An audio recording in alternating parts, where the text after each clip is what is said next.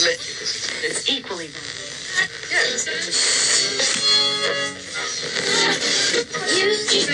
Yeah. Por su. Por ahí. Yeah.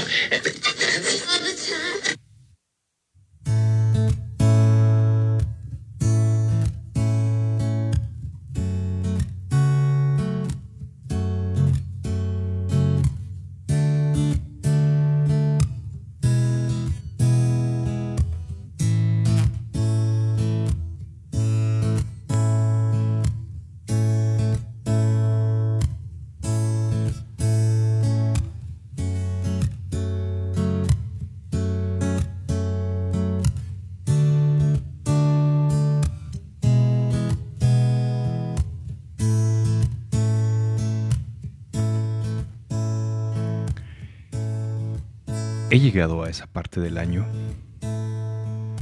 Sí. Esa en la cual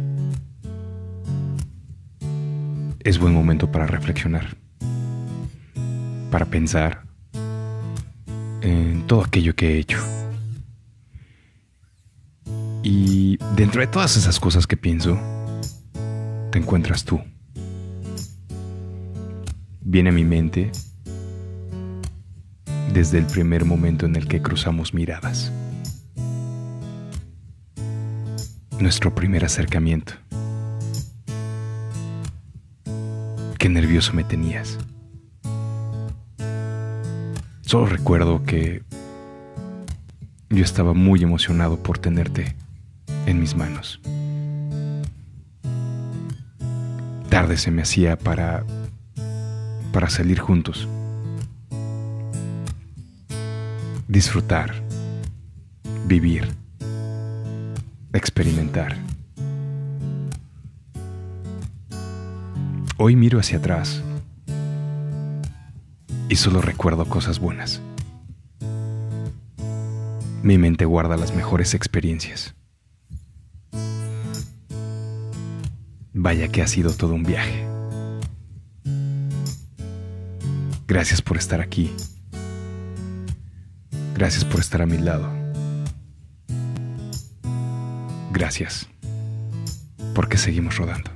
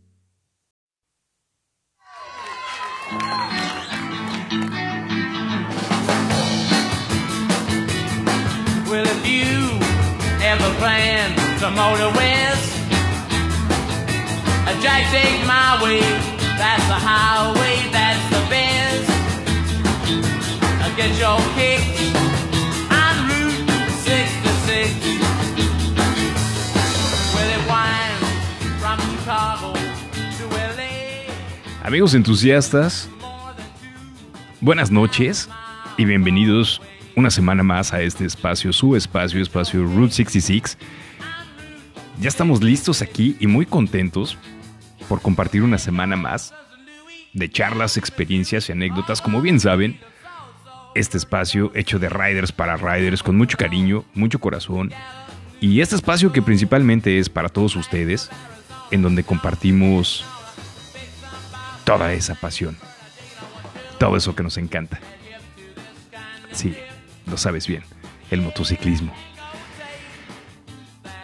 Hermano, Rooster, compadre, ¿cómo andas? Buenas noches, bienvenidos. Gracias, gracias Rooster, igualmente hermano. El equipo, el crew de Route 66, buenas noches, bienvenidos. Más adelante se van a integrar con nosotros. Eh, qué buena onda tenerlos aquí una semana más. Creo que está por demás que se los diga que aquí lo disfrutamos y la pasamos fenomenal. Es un espacio que, gracias a ustedes, ha venido creciendo y con la participación de los amigos entusiastas que han colaborado aquí con nosotros. Gracias a todos ellos. Gracias por compartir este espacio con sus familias, con sus amigos, conocidos. Porque Rooster, créeme, he platicado con algunos amigos que ya estuvieron aquí con nosotros. Y algo que, que nos han comentado es que es verdaderamente difícil expresar lo que el motociclismo significa para nosotros. Y, más porque eh, por lo regular son palabras que nos salen en una conversación común o en una reunión familiar. Muchas veces, muchas veces es, es difícil encontrar a esa persona o esas personas que puedan entenderlo. Es un gusto es, un gusto y un placer saber que con Espacio Route 66 hemos encontrado ese lugar, esa ventana con la cual podemos compartir esos sentimientos. Esos sentimientos que la motocicleta genera en nosotros. ¡Wow! ¿Te imaginas, hermano, cómo transmitir esas emociones? lo que podemos sentir cuando vamos arriba. Y claro, que nos entiendan. A veces es muy complicado explicarlos. Amigos entusiastas, buenas noches. Bienvenidos a Espacio Route 66 una vez más. Eh, como siempre es un gusto, esperando que, que hayas terminado una semana lo mejor posible, que hayas cumplido con todas tus tareas, con todas tus labores Recuerda que día a día nos esforzamos y hacemos lo mejor, damos lo mejor de nosotros para tener un mejor país, una mejor sociedad. Estoy seguro que todos trabajamos en ello desde, desde el lugar en donde estamos. Y amigos, no está por demás comentarles los medios de comunicación que tenemos abiertos para ustedes. Recuerden que tenemos el principal y obligado Estamos en Facebook con la palabra espacio Route 66. Ahí nos encuentran. Ahí estamos el 99% de nuestro tiempo. El resto de las redes que están abierto, abiertas perdón, para todos nuestros amigos entusiastas, estamos en Twitter con arroba la palabra espacio guion bajo Route 66, Instagram espacio guion bajo Route 66, el correo electrónico espacio root66 gmail.com y recuerden, nuestra lista de reproducción en Spotify ya va creciendo y cada vez se pone mucho mejor. Muestra de ello, como lo vimos en la charla pasada, hemos estado poniendo una serie de canciones que han llegado a tener un lugar especial en cada uno de nosotros. En esta ocasión, tenemos una canción que, sin temor a equivocarme, más de uno la tiene en su motocicleta, en esa lista de reproducción que que nos acompaña en el viaje. Voy a ponerles una parte y después les platico quién es, quiénes son y de dónde viene esta canción.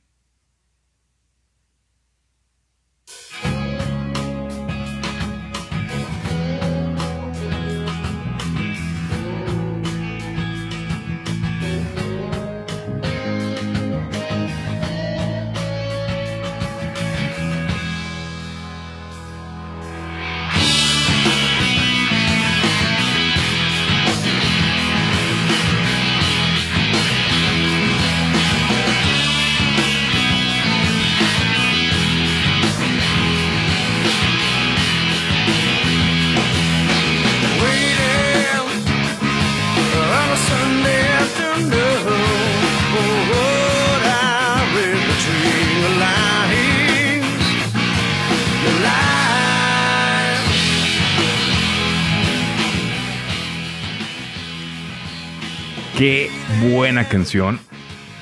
Esta canción es, eh, híjole, muy de carretera. El nombre así lo dice. ¿Cuál es esta canción? Esta canción es Interstate Love Song. El grupo es la banda de rock Stone Temple Pilots. Este, este sencillo, este sencillo de un disco de lados B. Oye, Rooster, qué curioso. La semana pasada también presentamos un lado B. Y mira, cayó otro más. Eh, ese sencillo lanzado en septiembre de 1994. Esta canción del, álbum Purple. Y pues obviamente de una de las bandas más representativas de este género. El género alternativo rock, hard rock, country rock probablemente y algo de grunge. Coloca este sencillo en los primeros lugares y estoy seguro que en el corazón de muchos de nosotros. Esta canción representa una época y estoy seguro que nos trae muchos recuerdos. El grupo Stone Temple Pilots, eh, pues bueno, teniendo ahí relaciones con el sello discográfico Atlantic Records, eh, sello discográfico que después creció y pues bueno, y tuvo por ahí una segunda subsidiaria que el día de hoy la conocemos como Warner Music y obviamente representando a bandas bastante representativas, una de ellas Led Zeppelin, entre otros artistas más. Esta canción definitivamente va a la lista de reproducción porque estamos convencidos que, aparte del nombre, vamos a encontrar muchísimos sentimientos que nos van a acompañar en la carretera. Rooster, está buenísima. Por favor, vamos a repetirla. La dejamos un cachito y nos vamos a la segunda parte de nuestra charla del día de hoy. ¿Te late? Buenísimo. Gracias, hermano.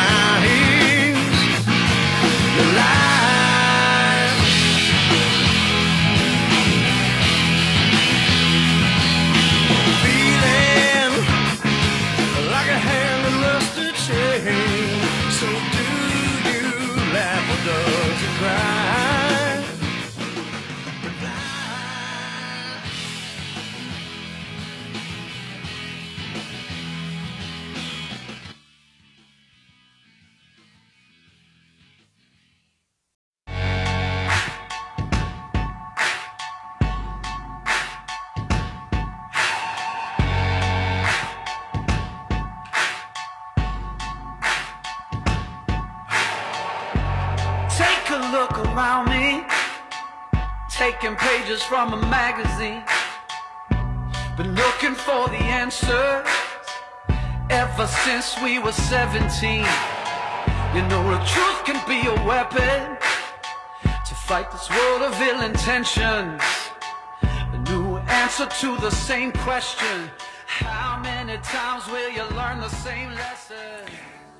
Amigos entusiastas, ¿cómo están? Ya estamos en la segunda parte de nuestra charla de esta semana. como bien saben, para un servidor y para el Red Rooster, así como para todo el crew de Route 66, es, es un agrado, es un placer estar con ustedes cada semana. Y hoy, hoy no es la excepción, estamos aquí platicando con, con ustedes, llevamos una charla que se va a poner mucho mejor. Y el día de hoy vamos a tener a un invitado muy especial Indian Rider, apasionado por el motociclismo, originario de el estado de, de, de Querétaro, Torreón. Ahorita nos va a decir de dónde es. Para no, para no equivocarnos, va a decirnos de dónde es, pero el entusiasmo por el motociclismo lo trae por ahí. Y, hermano Brewster, gracias por la canción que nos pones. Y efectivamente, el motociclismo se trata de ser legendario. Legendario contigo mismo. Legendario por tu pasión, por rodar, por compartir, por disfrutar. Sin demostrarle nada a nadie. Simplemente pasándotela bien y sacándole jugo a la vida con la motocicleta. Que estoy seguro que muchos de nuestros amigos entusiastas saben a qué me refiero. El día de hoy esta charla que vamos a tener se va a poner bastante buena. Estoy seguro que muchos amigos entusiastas van a sentirse identificados en algún punto. En algún punto van a tener esa conexión con nuestro invitado del día de hoy. Y en el andar a través de los años, a través del tiempo, nos volveremos legendarios rodando nuestras máquinas. Gracias a todos, buenas noches, bienvenidos. Rooster, cuando tú me digas, vamos a hacer conexión con nuestro invitado del día de hoy. Echamos un telefonazo, le marcamos. Cuando tú me digas que estemos listos, adelante.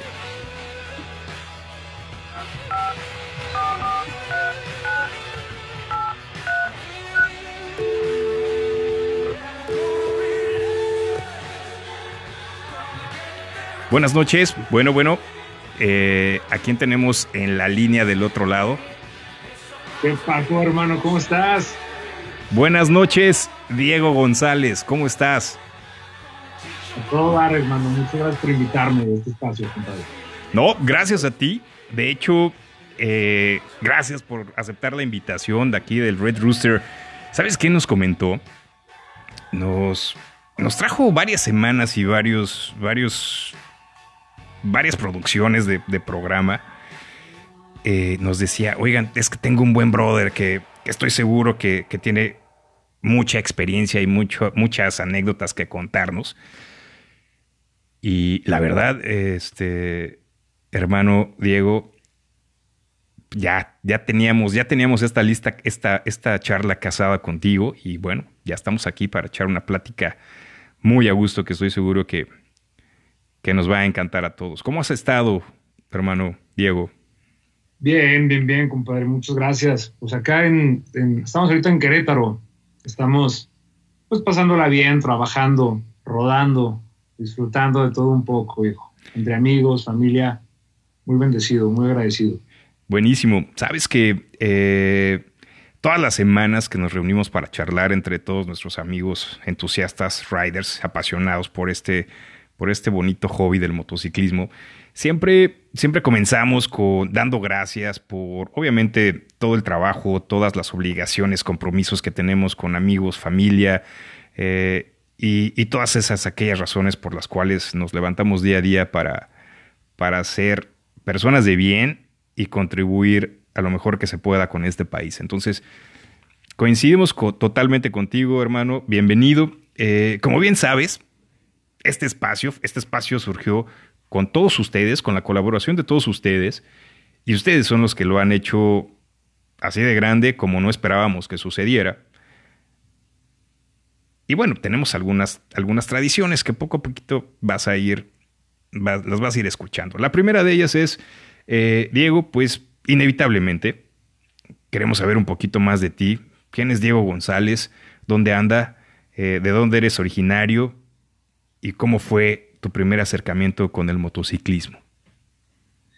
Gracias, viejo. Pues mira, yo soy de Torreón, Coahuila. Nací allá y estuve prácticamente toda mi infancia y la adolescencia. Y luego termino ya, digamos, prepa y me lanzo a Monterrey a estudiar arquitectura. Allá estuve tres años y luego hice un cambio a terminar la carrera en Querétaro. Y pues en Querétaro, la neta, eh, encontré círculos de amigos con los cuales tenemos mucho, mucho apego, muchas relaciones. Eh, aquí encontré a, a mi esposa, aquí me casé, aquí empecé mi despacho, Bien. cabrón. Ok. Entonces, es una ciudad que me ha dado mucho, es una comunidad que, a la que le he aprendido muchísimo. Eh, a veces le aprendo tanto a ciertas personas o a ciertas ganas de chambear, cabrón, de empezar lo tuyo. Y la verdad es que todo eso empezó a ir muy bien. Sigue yendo muy bien en temas laborales, gracias a Dios. Eh, por ahí ya terminando la carrera, empezando mi despacho y, y teniendo las primeras empresas de, de diseño de muebles y, y de fabricación de mobiliario. Eh, me- me- no, ya sabes, nunca, nunca sabes cuándo parar, ¿no? Claro. O sea, cuando algo te apasiona, le pisas Te hasta de el fondo y vámonos, cabrón. Entonces, eso me pasó, digo, siempre muy apasionado, siempre en todo, pero pues a veces hay, hay presiones que no te puedes quitar de encima, tienes responsabilidades de, de tu empresa, tu gente, tus clientes, ya sabes, de todo. Y, y ese era el problema que yo tenía antes de encontrar las dos ruedas, que era meterle hasta el fondo en el tema laboral y no saber cuándo frenar, no saber cuándo darte una pausa, no saber cuándo disfrutar fuera del trabajo lo Claro. que es la vida, cabrón. Y, pues me dejé envolver, me dejé llevar por, por, por alcanzar el éxito laboral que es ahí donde viene la, la segunda etapa que yo creo que es la que va a gustar más, compadre. Buenísimo, mi Diego. Oye, eh, aparte de- antes de empezar de lleno con, con la charla, eh, quiero preguntarte si ya estás en un lugar cómodo, a gusto, con un buen trago en mano, si fumas algún cigarro, un habano, un puro o una pipa, ¿estás listo? ¿Qué traes en, qué traes en la mano para echarnos un buen trago esta noche? Pues mira, tengo una pachanga aquí completa, cabrón, porque traigo mi puro, traigo mi whisky, traigo otra pipa. Este es un espacio familiar, así es que no te puedo decir qué trae, ok, buenísimo. pero estamos A gusto. al 100, Muchas gracias. Estamos en la terracita aquí de tu casa. Gracias. Esa es la finalidad de comenzar nuestra charla aquí en Espacio Route 66, que estés totalmente cómodo, a gusto y dispuesto pues, a echar una muy buena charla. Y también, Diego, quiero, eh, quiero presentarte a un integrante del crew de Route 66 eh, que hace posible generar contenido, buscar y encontrar muchos más amigos entusiastas que se suman a esta gran red de apasionados por el motociclismo. Él es mi, compra- mi compadre, el Rufino, el villano también, eh, motociclista de corazón. Aquí anda aquí con nosotros. ¿Cómo andas, compadre? Bien, bien, aquí andamos saludando al buen Diego. Un gusto conocerte, amigo. Bienvenido. Gracias, hermano. Aquí Muchas se- Gracias. Un abrazo. Se nos une el Rufus a la plática y pues bueno, vamos a darle. Y entonces, ahora sí, partiendo de todo el tema laboral que absorbía el 95% de tu tiempo, con todo un, un principio de emprendedor. Y obviamente muchos de nuestros amigos entusiastas que también eh, tienen negocios propios entenderán la presión y todo lo que significa montar un negocio propio. Que bueno, termina de explicando, de explicarnos, Diego, por favor, cuáles son todas esas presiones a las que te veías en esas épocas. Pues mira, viejo, eh, traíamos proyectos de arquitectura, de mobiliario, de todo lo que tiene que ver con diseño de interiores también. Y te digo, como eh, justo yo saliendo de trabajar en, de otros despachos, pues decido empezar. Y estábamos arrancando bastante bien. Ya sabes que siempre te vas como reconfigurando para encontrar como e- ese, ese espacio que te apasiona, güey, esa, digamos, actividad que realmente es a la que te quieres dedicar toda la vida, ¿no? Yo estaba Claro. un poco en la búsqueda, en la búsqueda de este rollo, pero te platicaba que no sabes cuándo frenar, a veces me quedaba hasta las 5 de la mañana en la oficina, cabrón, te despertabas tempranísimo y le vuelves a dar, y creo que es... Creo que es válido hacerlo cuando estás empezando, creo que es más, es necesario, güey. Pero pues siempre te, te va a generar otras cuestiones, ¿no? A veces físicas, a veces emocionales.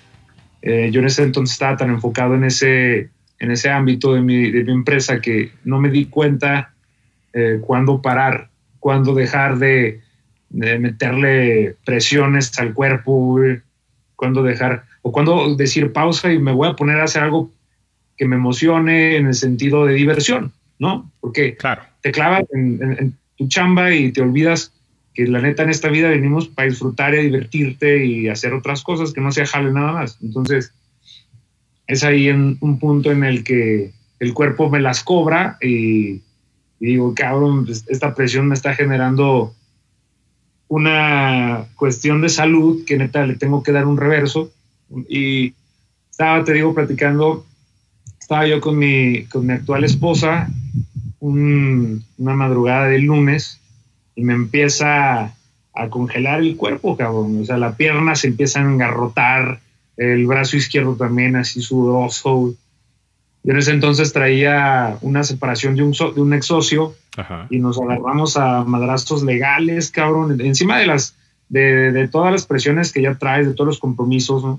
Ajá. Agarrarte a madrazos dentro de tu mismo ámbito que te, que te tardaste mucho en forjar, pues está cabrón. Entonces eso eh, me generó un, un- ataque de ansiedad durísimo, a tal grado que, digo, desperté a mi vieja y le dije, oye, ¿sabes qué?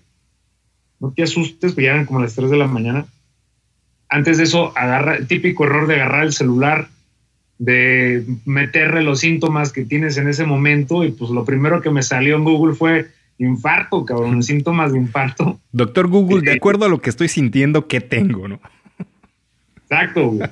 Doctor Google, ¿no? La peor pendejada que puedes hacer, pero Sí, claro. ya estás ahí. Ya, sí. Y, sí, entonces me empieza a, a- a entumecer el cuerpo, despierto a mi vieja y pues en la cabeza veo eso de, de infarto y digo, no, hombre, güey, vámonos al hospital, pero volando. Ups. Y, y me acuerdo que, que mi esposa no, no sabía manejar estándar en ese entonces, yo traía un coche estándar y el suyo estaba en servicio, total nada más estaba el mío. Y imagínate, o sea, tener el brazo justo al izquierdo, porque iba de pasajero engarrotado, güey, pues lo tenía que agarrar con el derecho y más o menos irle cambiando las velocidades y ella cambiar los pedales, cabrón. Entonces, Wow, haciendo malabares. hospital, me conectan, revisan todo el tema cardíaco, regresa el doctor y me dice, güey, ¿estás bien? O sea, en el tema eh, eh, cardíaco estás perfecto, tuviste un ataque de ansiedad. ¿Qué, qué, Ok. cuál es, me pregunta cuál es el estilo de vida que llevo. Y pues hace cuenta que le leí lo peor, cabrón, y me dice, ¿sabes qué, mi Diego? Tienes, en ese entonces tendría 26, 27 años. Y me dice, si no te encuentras un hobby ya, tu cuerpo la va a transformar en otra cosa que no quieres saber, cabrón. Entonces, relájate, no te desveles tanto, no te pongas esas putizas, pero sobre todo aprende, o, o más bien hazte de un hobby que te relaje, güey, que te lleve a, a otro lado, pues un poco eh, diferente a lo que estés haciendo ahora, ¿no? En pocas palabras me dijo, o, o te empiezas a, a relajar y a disfrutar la vida, güey, o no, o tu jale no va a servir de nada porque no vas a llegar muy lejos. No lo vas a disfrutar, ¿no? En algún futuro. Exactamente. Entonces, te digo, yo de, niño, de chavo, sí manejaba cross. Mis amigos traían cross todo el tiempo porque en Torreón pues, hay unas dunas increíbles, güey. Hay un lugar de un- muchísimos lugares a los que te puedes ir a Anduria. Y de niñito nos íbamos a ranchos de amigos o a dunas, allá las dunas de Bilbao, que está poca madre. Nos llevábamos cuatro motos y, y llevábamos enduro y cross, pero nunca me dediqué como tal a eso. Entonces ya me meto al tema de la carrera, eh, me gradúo y empiezo a chambear en mi despacho. Y siempre traje ese mood de, si no me compro una moto antes de casarme, güey, ya nunca me la voy a comprar. Esa era la primera, ¿no? Claro, lo que todos Entonces- pensamos. Exacto, güey. Porque ya sabes que te dicen que cuando tienes el primer chamaco te tienes que bajar un rato, güey, ¿no? Sí, sí. Bueno, no, eh, no, créeme que no. Yo tuve dos ya y no me bajé afortunadamente de la motocicleta, entonces, este, eso puede aguantar. Ejemplo a seguir, compadre. Así, voy a poner tu ejemplo cada vez que alguien me cuestione eso. Sí, claro. No es al contrario, eh, ya estoy fabricando el sidecar extra grande porque tengo que meter a dos chamacos ahí. Chulada, chulada. Ese sí es un buen plan y lo voy a hacer también cuando tenga los míos. Adelante, adelante, paso el contacto de este canijo. Y entonces, Ah, de plano te dijeron, Diego, ponte a disfrutar porque esto no va nada bien por el camino que estás llevando. Así es, viejo. Traía todas estas presiones. Total. pues empiezo a, ya sabes, ¿no? Cuando algo se te mete a la cabeza, yo soy de esos, güey. Y cuando algo se te mete a la cabeza, neta, no lo puedes sacar. O sea, por más que te hagas pendejo, por más que le hagas a otro lado, voltees a ver por otro lado, el tema de la moto me empezó a llamar muchísimo la atención. Justo eh, en uno de los viajes que tenía que hacer a Ciudad de México, veo pasar, pues yo les decía manadas, cabrón. Veo pasar una manada así, ya sabes, de jarleros, choppers, poca madre. Nos traían a su vieja atrás. Me acuerdo mucho de un güey que traía moviendo así el casco, como supongo que estaba escuchando música. Y dije, puta, estos cabrones se la están pasando. Poca madre. Divertidísimo. Y yo voy hecho la madre a un corporativo en Santa Fe, tratando de subirme al segundo piso del periférico para alcanzar a llegar, si no por lechería. Cazando. Sí, sí, sí. Entonces, Entiendo. dije, estos güeyes están rodando, poca madre, disfrutando la vida, y yo estoy aquí metido de nuevo en el coche a una junta, dije, ya, cabrón, ya basta. Y esa fue como la señal que tomé para empezar a ver todas las, las motos. ¿no? Eh, digo, tú sabes que de marcas todas son buenas, pero yo en ese entonces iba sobre una Harley y me meto a la, a la agencia acá y las veo preciosas y todo. Impresionante la Pero tienda que tienen por allá, ¿no? También muy buena. Sí, no, no, y creo que es de las eh, agencias más grandes. Entonces tenían un, de todo, ¿no? Tenían hasta unas ediciones especiales, así, pintadas a mano, con poca madre.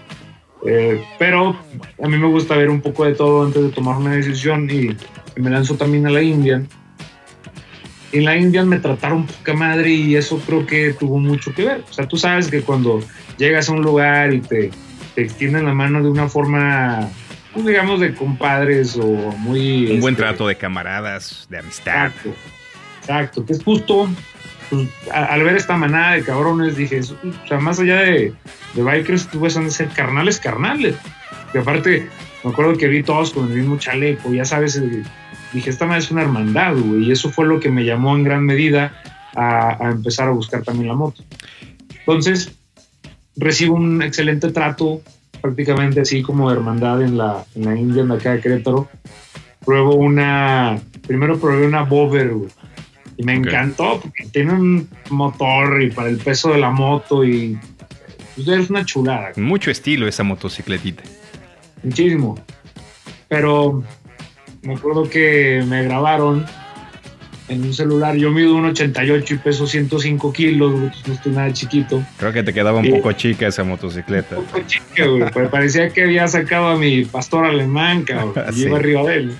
Claro. Entonces, con el dolor de mi corazón le dije que no esa moto porque me encantó y, y me compré una Springfield Dark Horse y mi vida cambió, compadre, prácticamente. A partir de ahí entendí qué era lo que estaban disfrutando estos, estos carnales que pasaron al lado de mí en la carretera, en la autopista y me empecé a, a- a relacionar, a llevarme con, con todos los de la agencia y encontré realmente un grupo del cual eh, parte de eso hoy tengo un motoclub y tengo la oportunidad de tener hermanos que yo creo que van a ser para toda la vida. Diego, eh, en esta etapa, eh, cuando dejas el enduro de niño y, y después que te das cuenta que, que ir deprisa a una junta en Santa Fe buscando subirte el segundo piso en periférico, entrando de Querétaro a Naucalpan, cuando te das cuenta de que eso realmente no era algo que estabas disfrutando, ¿cuánto tiempo pasó del enduro a esa fecha? 20 años, güey. 20 años te tardaste en, en- en retomar el, en- el motociclismo. Así es, 20 años. Y yo creo que eh, eh, es muy diferente el motociclismo que ves de niño. Lo ves como, como un tema de pura 100% diversión. Claro. Obviamente de, de grandecito ya también, pero entiendes ya un tema de hermandad, enti- entiendes ya un tema de otro tipo que lo complementa y lo hace mejor. Entonces, eh, encontré algo muy diferente por completo, obviamente, pero fueron 20 años en tardarme a volverme a subir a dos ruedas, compadre. Bastante tiempo, pero creo que el suficiente para hacerte consciente de qué era lo que estabas buscando en realidad. Y creo que cuando llega ese punto, llega el momento perfecto y es una conjunción que difícilmente se rompe. Qué bueno, qué bueno que la encontraste, Diego. Y oye, aquí tengo algunos datos que me está pasando el, el buen Rooster que ahí anduvo platicando contigo. ¿De dónde viene el nombre, sobrenombre, nickname viejón? Cuéntanos un poco de ese, de ese detalle. Mira, yo, bueno, eh, mi familia de parte de mi mamá es originaria toda de Sinaloa, güey. Entonces, tengo familia en Culiacán, Mochis, Guasave, Guamuchil. Y mis abuelos están en un pueblo que se llama Costa Rica, que está a 30 minutos de Culiacán. güey. Y allá, yo me acuerdo que traíamos un juego, primero era un juego como de entre mis primos, güey, que si eras como el, por así decirlo, el, el cabrón que en los que los demás podían confiar en ti, Ajá. eras un viejón. ¿Sí me explico? Por ejemplo, al abuelo todos le decíamos el viejo, Mm, bien. quedábamos en él, eh, era un, eh, pues, un ejemplo en el sentido de cómo debe de ser un cabrón, ¿no? Entonces cuando tenía otro primo que, que nos cuidaba a todos, cuando todos estábamos más morrillos y él estaba más grande, ya sabes que ahí entre los vecinos a veces se pone picosa la cosa, llegaba Sí, y nos sí. cuidaba, entonces lo abrazábamos y le decíamos, tú eres un viejón, cabrón. Entonces, al final, más allá de que a mí me dijeran así, porque era un poco como el apodo de cariño entre primos, Eh, ser el viejón para mí siempre fue como algo aspiracional, en el sentido de que te lo tenías que ganar, ¿no? Claro, era volverte la figura protectora del, del grupo de primos, hermanos, amigos del barrio, ¿no? Sí, o sea, al, al- al final todos podíamos ser viejones, porque éramos el cabrón que aspirábamos ser, ¿se me explicó? Tenías que tener su honestidad, güey, tenías que tener eh, ese sentido, como tú dices, protector hacia los demás. Porque pues obviamente para nosotros el viejón de oro era nuestro abuelo, que era como el, el, pues, el patriarca, ¿no? De la Sí, familia. sí. Y, y de Sinaloa, ya sabes que en Sinaloa pues las cosas son a su estilo, cabrón, y con, con mucho carácter. Y Tiene mucho un todo. sazón diferente. Sí, bastante. Entonces cada vez que, que yo iba para allá, que nos íbamos a, a vacacionar este, a casa de mis abuelos, pues era como llegar a ver a los viejones. Y, Ok. y, y ese apodo un poco yo lo llevé a, a Torreón cuando pues, estábamos ya tipo en prepa. güey. Y, y, y también salió el tema del viejón, el viejón. Y, y yo de cariño a mis amigos le decía el viejón y a mí me empezaron a decir el viejón. Entonces viene como un poquito desde niño eh, el tema del viejón, el significado que tiene un viejón para mí es bien importante. Ok. Y, y- y llegué a, a Querétaro, digamos, con ese apodo, con, con, con apodo viejón. Mis amigos de Torreón me decían viejón y lo extrañé durante mucho tiempo porque en Querétaro, pues la neta es como, ¿quién eres? Y dices, "Oh, Diego, Diego, ¿no? O sea, claro. se, quedó, se quedó- un poquito ahí. Y cuando me subo de nuevo a las dos ruedas, como que, como que me acordé mucho del viejón que quería ser. ¿Me Ok. explico? Cuando era niño. Ajá. Entonces retomé ese apodo, nickname de viejón. Me, me- surgió del corazón, cabrón, en ese momento cuando me vuelvo a subir a la moto, ¿no? Creo que fue algo muy natural. Buenísimo, suena bastante bien. Ya sabía yo que traía algo detrás, pero nadie mejor que tú el indicado para explicarnos qué viene detrás de él. Viejón, vamos a cambiar el nombre de Diego por Viejón. Y Viejón, tengo otro dato aquí que me comparte el Red Rooster sobre, ya sabes, una de las tradiciones es que nuestros amigos entusiastas que comparten esta pasión por el motociclismo nos compartan, aparte de las anécdotas, y aparte de las buenas vibras y buenas ondas que, que van acumulando a través de los años, que nos compartan sus mejores canciones o canciones con las cuales ellos se sienten identificados y gozan el motociclismo. Vamos, vamos a ir con la siguiente canción. Vamos a dejarla unos segundos para que la escuchen nuestros amigos entusiastas. Y regresamos contigo para que nos cuentes qué significa esta canción para ti y por qué la seleccionaste. ¿Se- ¿Te late? Compadre. Vamos por Vamos ella. Rooster, hermano, ya la tienes, póntela y ahorita regresamos con el viejón para que nos explique qué significado tiene esta canción ahora que anda en dos ruedas.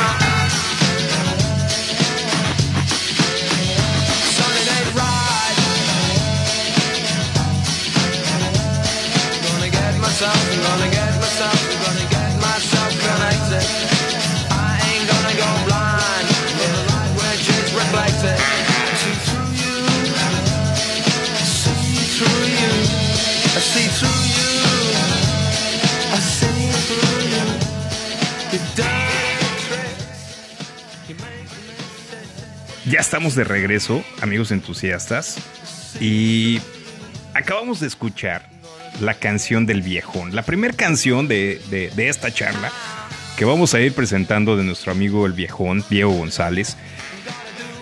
Diego, ¿qué onda con esta canción? ¿Por qué, por qué, fue, eh, por qué es una de tus, de tus favoritas? Ve, carnal, esta canción me recuerda demasiado a la Pantera, güey. La Pantera era mi, mi anterior moto, güey. Cómo lo extraño, güey, no sabes.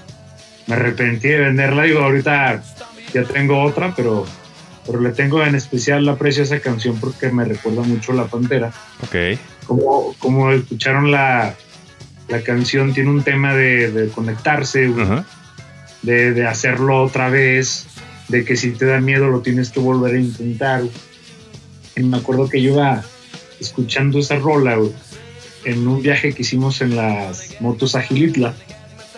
Y, y entrando a Gilitla empieza a llover cabrón y se pone resbaloso el asunto. Ya es que acá si, si vas de Querétaro para Gilitla, pues es toda la Sierra Gorda, entonces es muy verde ya entrando a, a ciertas partes como Gilitla está bien lamoso la, la curva y pues que me doy en la madre, güey, ¿no? Entonces, para mí una canción que significa dos cosas. Ajá. El primero, como de estar conectado y querer subirte todo el tiempo, Ajá. pero eh, también la canción habla de, de- de tropezarse, güey, de caer Sí. Y, y volverse a levantar. Entonces, para mí tiene todo el significado con la pantera, porque justo en ese viaje la traía, ya sabes que cuando sales de, alguna rodada la traes bien pegajosa y la vuelves a poner y la vuelves a poner la vuelves Sí. a poner. Sí, sí, sí. Y no, no, no te podría decir porque la neta creo que esa parte se me olvidó si la traía en el momento en el que me caí, pero la traje casi todo el viaje o muchas veces en el viaje y la disfruté porque en ese viaje justo me conecté con la pantera porque fue mi primera caída. güey. La pantera la, la quería muchísimo, pero ella fue como la, la protagonista de haberme puesto el primer madrazo y haberle no, no perdido el miedo ni el respeto, obviamente, pero sí algo te, te, te da, te da un poco de más confianza, o al menos ese fue mi caso, porque siempre me pregunté cómo va a ser la primera vez que me caigo, güey? ¿Lo sabré hacer bien? ¿Sabré para dónde aventarme, güey? ¿Sabré? Ok, ok. Amigos entusiastas, esto que nos está diciendo Diego, no lo habíamos escuchado antes, pero estoy seguro que en la mente de todos nosotros en alguna vez esta pregunta tuvo, tuvo lugar. ¿Cómo será? ¿Cómo va a ser la primera vez que me caiga y si me voy a caer bien? Es, es, suena, suena chusco, pero es de mucho sentido, ¿eh? Y, es más de, de reconocerse que, que lo acepte, ¿no? Uno que va, que eso puede suceder. Viejón, y, y en ese momento, ¿qué, ¿qué vino a tu mente cuando te hacías esa pregunta? ¿Qué respuesta te dabas? Pues yo creo que más bien no tenía respuesta antes de, que sucediera.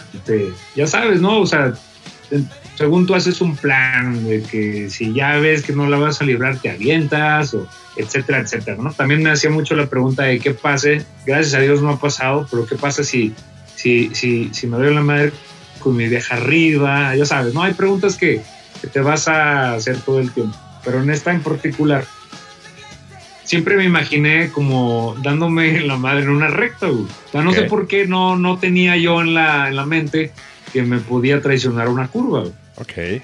Entonces, como que esa, esa parte yo no la tenía practicada mentalmente hablando. Pero entro a la curva sobrado y estaba 100% lamoso y, y gracias a Dios no, no, no venía un coche, pero en la curva pues no sabes si va a venir o no, ¿no? Claro. Entonces, la, la moto se me va, eh, digamos que se desliza con la llanta trasera y me empieza como a, como a relinchar, ¿no sabes? Cuando, cuando montas y cuando de plano no puedes controlar el caballo, no sé, la moto tiene este efecto de que te va jaloneando Ajá. y, y no la pude controlar por lo lamoso que estaba.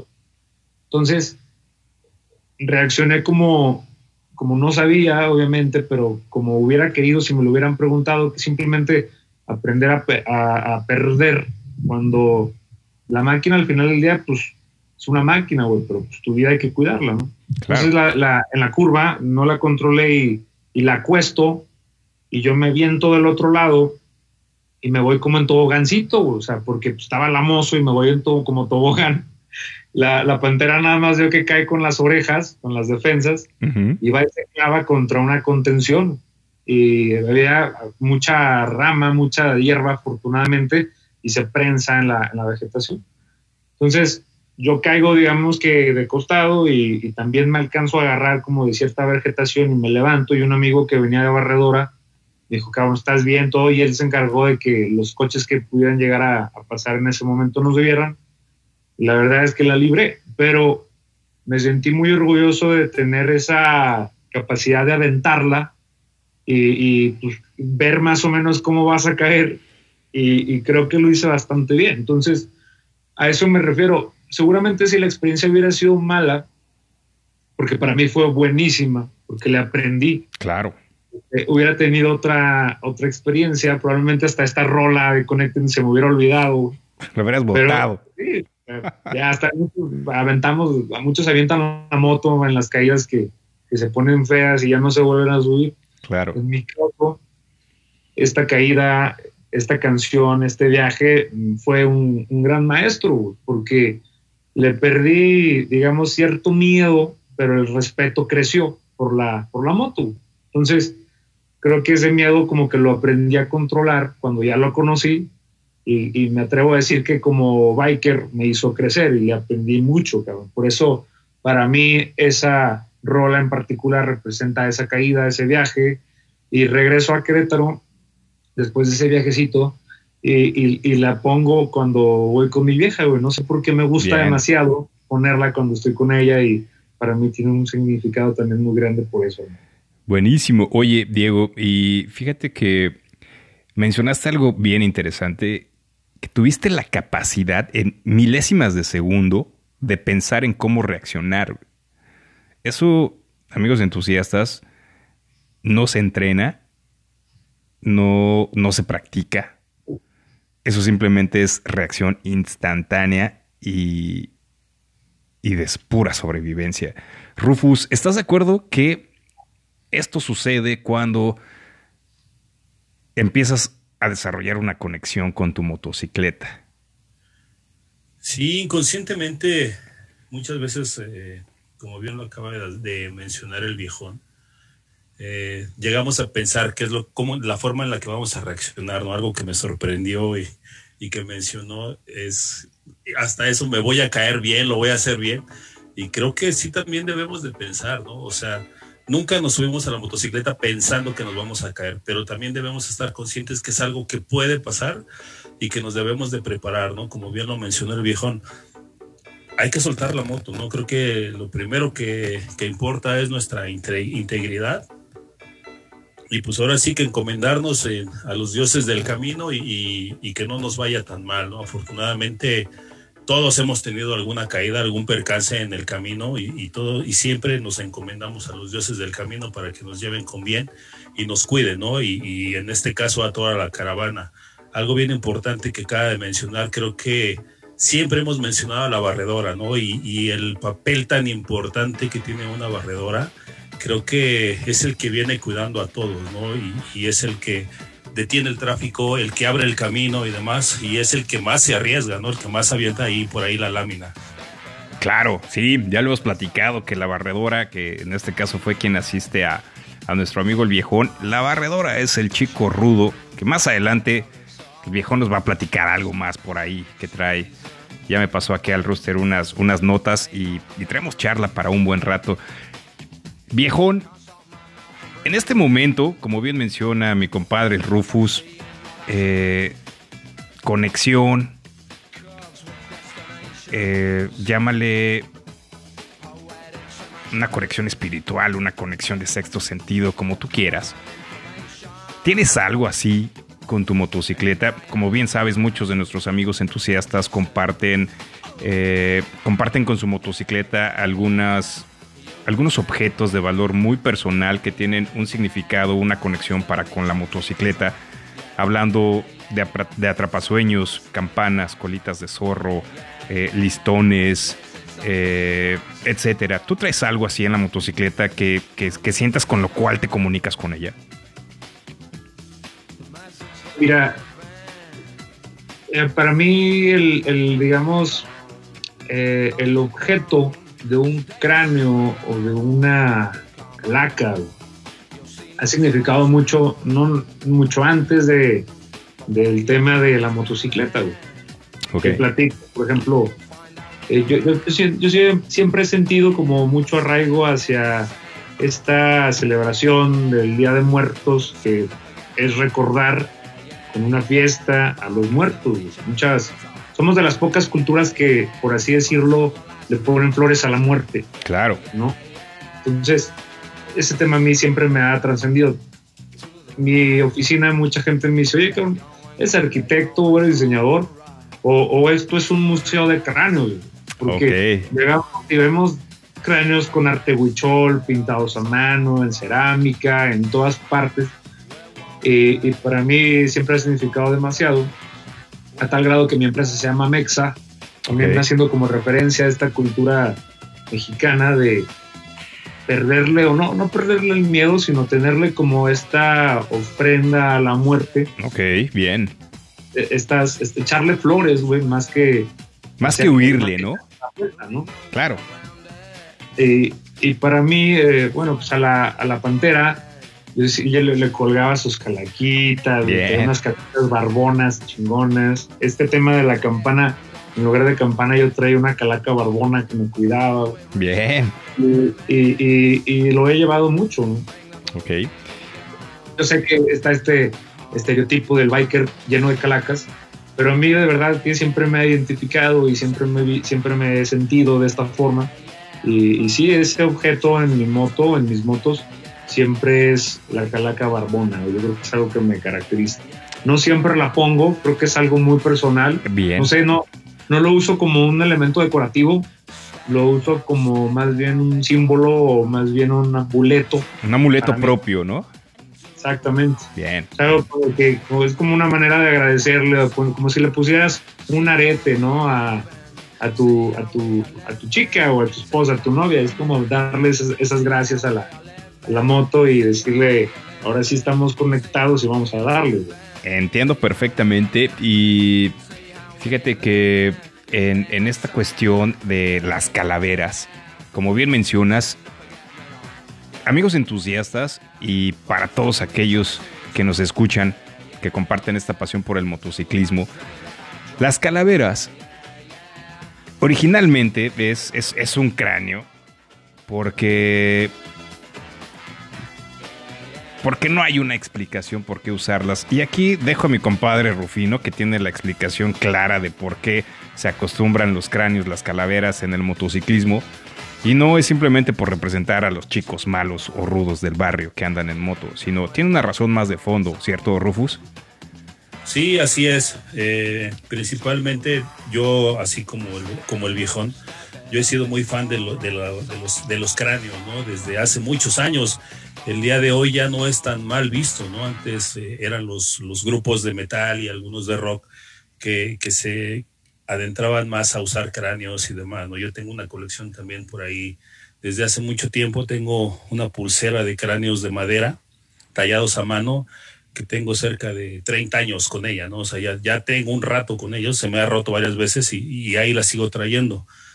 Uno de los simbolismos de los cráneos para, los, para la mayoría de los bikers es que jamás identifican si es un hombre o una mujer. Puede ser un hombre o una mujer y al final del día tienen el mismo respeto, tenemos los mismos derechos y todo eso, ¿no? Entonces, así como te puede acompañar un hombre, te puede acompañar una mujer, creo que es algo que se identifica con los bikers, ¿no? Que no tenemos distinción porque así podemos rodar con 20 mujeres y un hombre, así podemos rodar 20 hombres con 20 mujeres, ¿no? Entonces, es parte del simbolismo que hay eh, en relación de los cráneos con, con, nosotros los bikers. Bien, buenísimo. Y eh, incluso aquí el rooster me está avisando por los audífonos que parte de los cráneos es también no hacer distinción entre razas, religiones, eh, colores, posiciones, estratos sociales, eh, cualquiera que sea. es, es la razón principal por la cual, amigos entusiastas, cuando vean un cráneo o una calavera en un motociclista, esta es la razón por la cual se comparte, porque no hay alguna distinción alguna en compartir esta pasión y esta hermandad. Tampoco significa que nos estamos volviendo chicos malos. Viejón, qué buena, qué buen tip y qué, qué buen, eh, eh, qué buena anécdota nos acabas de compartir. Y siguiendo en este mismo mood, quisiera preguntarte si tienes algún tipo de, de tradición, de costumbre, eh, antes de subirte a la motocicleta. Algún tipo de ritual, algo que suceda con ella antes de subirte. Fíjate que yo creo que así como ella o ellas nos cuidan, así como las motocicletas te cuidan a ti cuando tú vas encima de ellas, a mí me gusta mimarlas un poco. ¿no? Entonces a mí me encanta levantarme bien temprano y lavarla antes, no, no por el hecho de traerla limpia, pero yo únicamente lavo la moto antes de subirme, no la lavo después, no la lavo un día que no tengo nada que hacer, no la lavo nada, o sea, simplemente esta rodada de los sábados o los domingos, que es normalmente como la más larga de la semana, Ok. la lavo, pero la lavo bien, cabrón. O sea, le pongo así desde el humectador de plásticos, en, las, en los empaques, la lavo, neta, yo creo que me tardo mínimo, mínimo una hora en dejarla chula. Bien, a detalle. A detalle, a mí me, a, a mí me encanta traer la moto limpia todo el tiempo. No, para mí es como mimarla, güey. ¿no? Es como, como una manera de pedirle permiso, de, de darle las gracias, de mimarla, de checar que nada le falle. Obviamente después de la darla directito a la gasolinera, checar la presión de llantas, todo. Esto lo hago normalmente cuando son las rodadas, digamos que, que, que van a durar un buen rato y que, y que probablemente te van a poner un poquito más en riesgo porque vas a curvear a la sierra o vas a salir a carretera, ¿no? Ok. Si la voy a agarrar entre semana como hoy para ir a la oficina, pues la neta es que no la lavo, la agarro como para un poquito más a prisa, ya sabes. Ujú. Pero sí esa tradición de cada vez que siento que, que, que se puede poner buena la cosa, en el sentido de que hay más riesgos, le, le doy su lavadita y su sobadita para pedirle permiso, para darle las gracias y como para, como para ponernos en el mismo canal. Yo creo que esa sería una de las tradiciones que yo tengo con mi moto. Como un tributo de paz, ¿no? O también se podría decir. Exactamente, como, como justamente, o sea, ponerte en el canal, como bien lo dices, viejo, eh, un tributo de paz, darle las gracias, y el tributo, ¿no? O sea, darle las gracias por, por lo que me va a cuidar y por lo que vamos a vivir en ese momento. Yo sé que estamos hablando de una máquina, los que nos escuchan dirán, este loco está hablando como si fuera, No, no, como no. si fuera novia, como si fuera su esposa, pero pues a veces la conexión es tan grande que tienes que tratar como si tuviera corazón. Para mí el corazón es el motor y para mí está viva. Entonces, eh, esa es mi forma, es mi tradición de tratarla bien y de darle las gracias por todas las experiencias que nos deja vivir, que nos comparte. ¿no? Esa es, creo que, la mejor manera de hacer esa conexión con tu máquina. Que, viejón, sé que te estás. Es, la primera vez que te invitamos a Espacio Route 66. Y en capítulos, en charlas anteriores con algunos riders, justo, justo estamos en ese punto en el que le hablamos a nuestra motocicleta y parece como si le estuviéramos hablando a ella. Y también tuvimos algunas llamadas de- de- de mensajes principalmente de las esposas, parejas, novias de los riders entusiastas, donde nos decían, oigan, ¿por qué le hablan así? Parece que es una mujer. Te invita, te vamos a invitar a que escuches algunos, algunas charlas, algunos capítulos anteriores, y justo lo que acabas de decir tiene mucho sentido. Y todos nuestros amigos que comparten la pasión por el motociclismo entenderán perfectamente las palabras que acabas de decir. Tienes toda la razón. Es tocarla, es reconocerla, es verificar aparte de puntos de seguridad, pero lleva una parte de cuidado, de cariño, de consentirla. No solo son fierros, es mucho más que eso. ¿Estás de acuerdo? Sí, y yo creo que por eso para mí esa, esa canción de Connected que pasaste hace unos minutos significa tanto, porque es, es entender que neta cuando vas arriba de ella, se vuelven una, una sola cosa. Es como si tu cuerpo dejara de servirte y a ti nada más te queda la mente. Claro que de, de cierta manera físicamente la controlas, pero yo creo que si hay algo que controla la moto cuando tú vas en ella es tu mente. Claro. Si no tienes la mente conectada a la máquina, no funciona. Eso es lo que yo percibo cuando voy arriba de ella. Totalmente de acuerdo. Si, si, si mi mente no toma a la moto como una extremidad de mi cuerpo, como si fueran mis piernas, pues ahí sí estamos fritos, ¿no? Entonces, se vuelve, ahí es cuando yo creo que la empiezas a disfrutar, ¿no? Eh, muchas veces te pasa de que no estás en mood para, para rodar, pero ya estabas comprometido a hacerlo Claro. y te subes y dices, ay cabrón, como que, como que no, como que algo no anda bien, como que no se conectó. ¿Te acuerdas de la película de Avatar cuando llega el brother y se conecta con el Claro. tipo? Sí, sí, sí. Te juro que, que eso, eso me, me- siento que me pasa, o sea, llega un momento donde estás conectado y dices, güey, esto está funcionando perfecto, pero hay otros días en los que dices, sabes que igual y mejor me la voy a llevar muy leve porque siento que cualquier cosilla nos vamos a nos, nos vamos a desconectar. Entonces, yo creo que es un juego de mente-máquina. Ahorita que lo dices que muchas parejas, este, mujeres dicen, oye, pero ¿cómo la tratan así? Yo creo que no lo va a entender por más que se lo expliques quien sea si no lo ha vivido. ¿Sabes qué? eso, que le sorprende.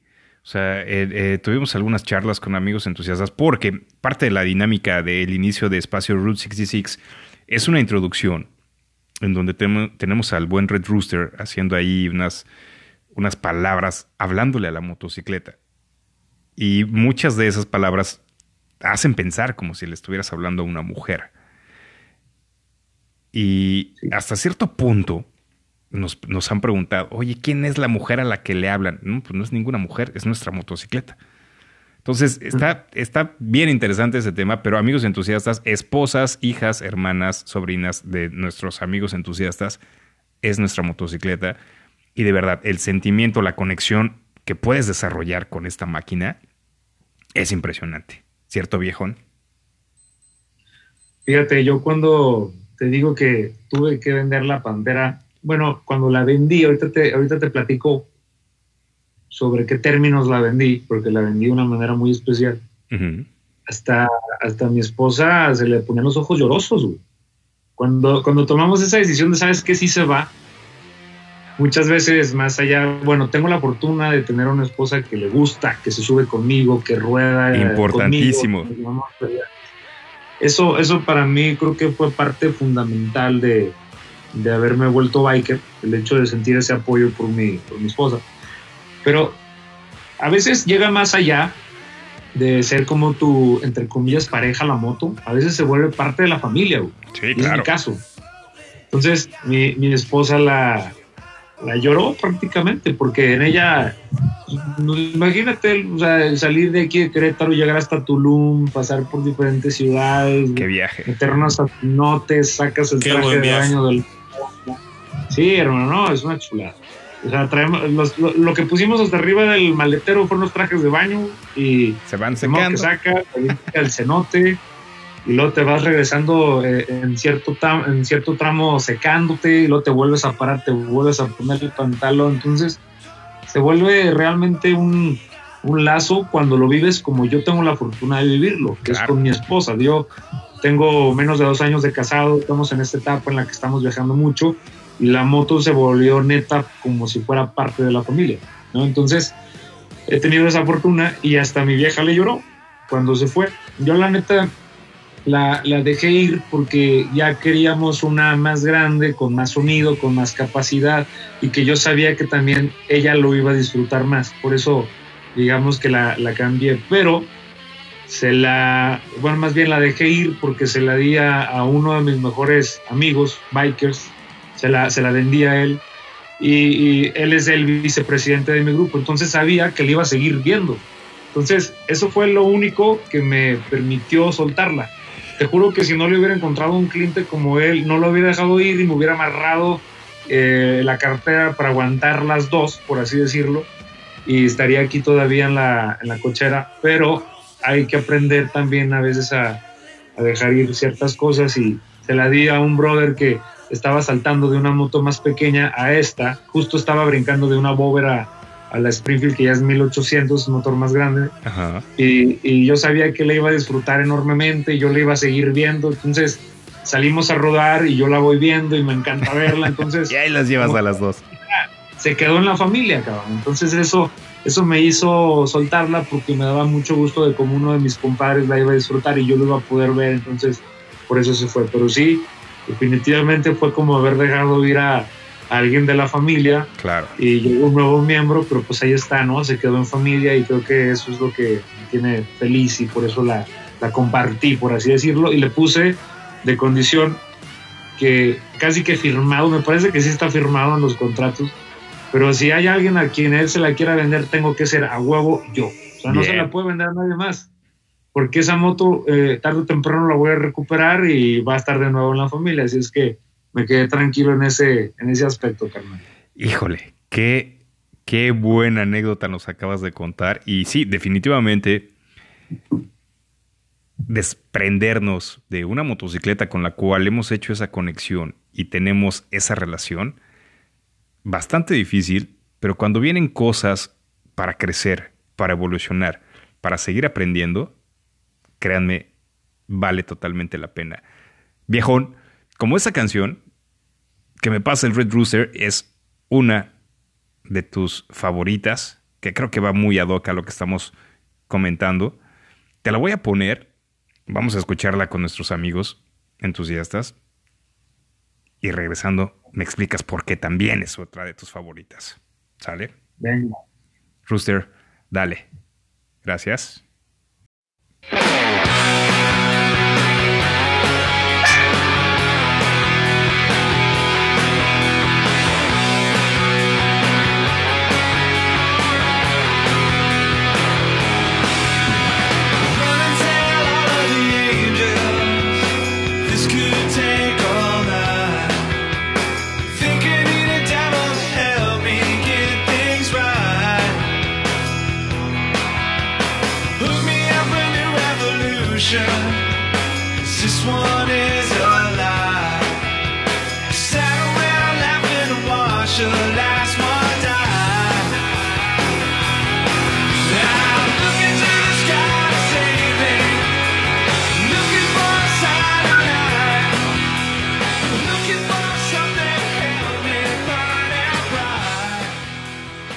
Viejón, qué buena canción.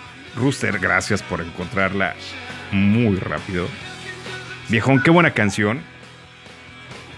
Learn to Fly de Foo Fighters. Y relacionándola un poquito con lo que nos comentabas de evolucionar, de cambiar de motocicleta, porque la expectativa era tener algo de mayor confort. Cuéntanos por qué esta canción viene a empatar en esta parte de la plática y, y en qué momento la traes cuando andas rodando. Fíjate que, digo, si tú escuchas la letra, pues habla de cosas bastante interesantes por párrafos. Y una de las frases que vaya traducida y que me encanta es que eh, vuelve, eh, vuelve a casa cuando aprendas a volar alto, por así decirlo. Entonces, creo que a veces vas rodando y dices, "Güey, pues, realmente quiero seguir haciendo esto y, y no quisiera volver a veces a casa, güey, porque quisiera estar todo el día haciendo esto.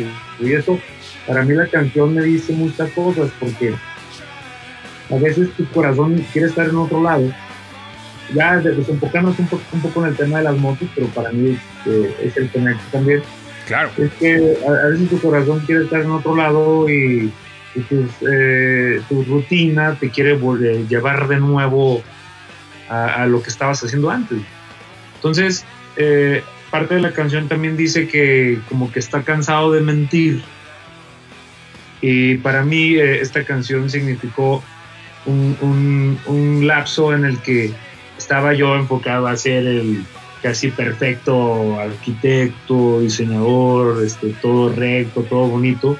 Ajá. en el sentido de tu trabajo impecable, a, a tener ese momento de franqueza contigo mismo y digo, pues cabrón, estamos aquí para disfrutarlo, vamos a, vamos a realmente hacer esas cosas que, que te mueven, son alimento para el alma. Claro. Y para mí la cuestión significa eso, que, que tenemos que soltar eh, a veces la, digamos, un poco la rienda del nivel de vida que tenemos y neta disfrutarlo. Y para mí esta canción significa rodar. O sea, que darías todo por seguir haciendo lo que amas, que realmente tu corazón quiere estar en otro lado y que tienes que aprender a, a volar, ¿no? Entonces, por eso es la canción de Learn to Fly de, de Foo Fighters y para mí tiene ese gran significado de neta disfrutar la vida, de soltar, no de soltar, pero sí en ese momento de soltar la, la, la vida que tienes de oficina o a lo que sea que te dediques para conseguir varo y, y, pues realmente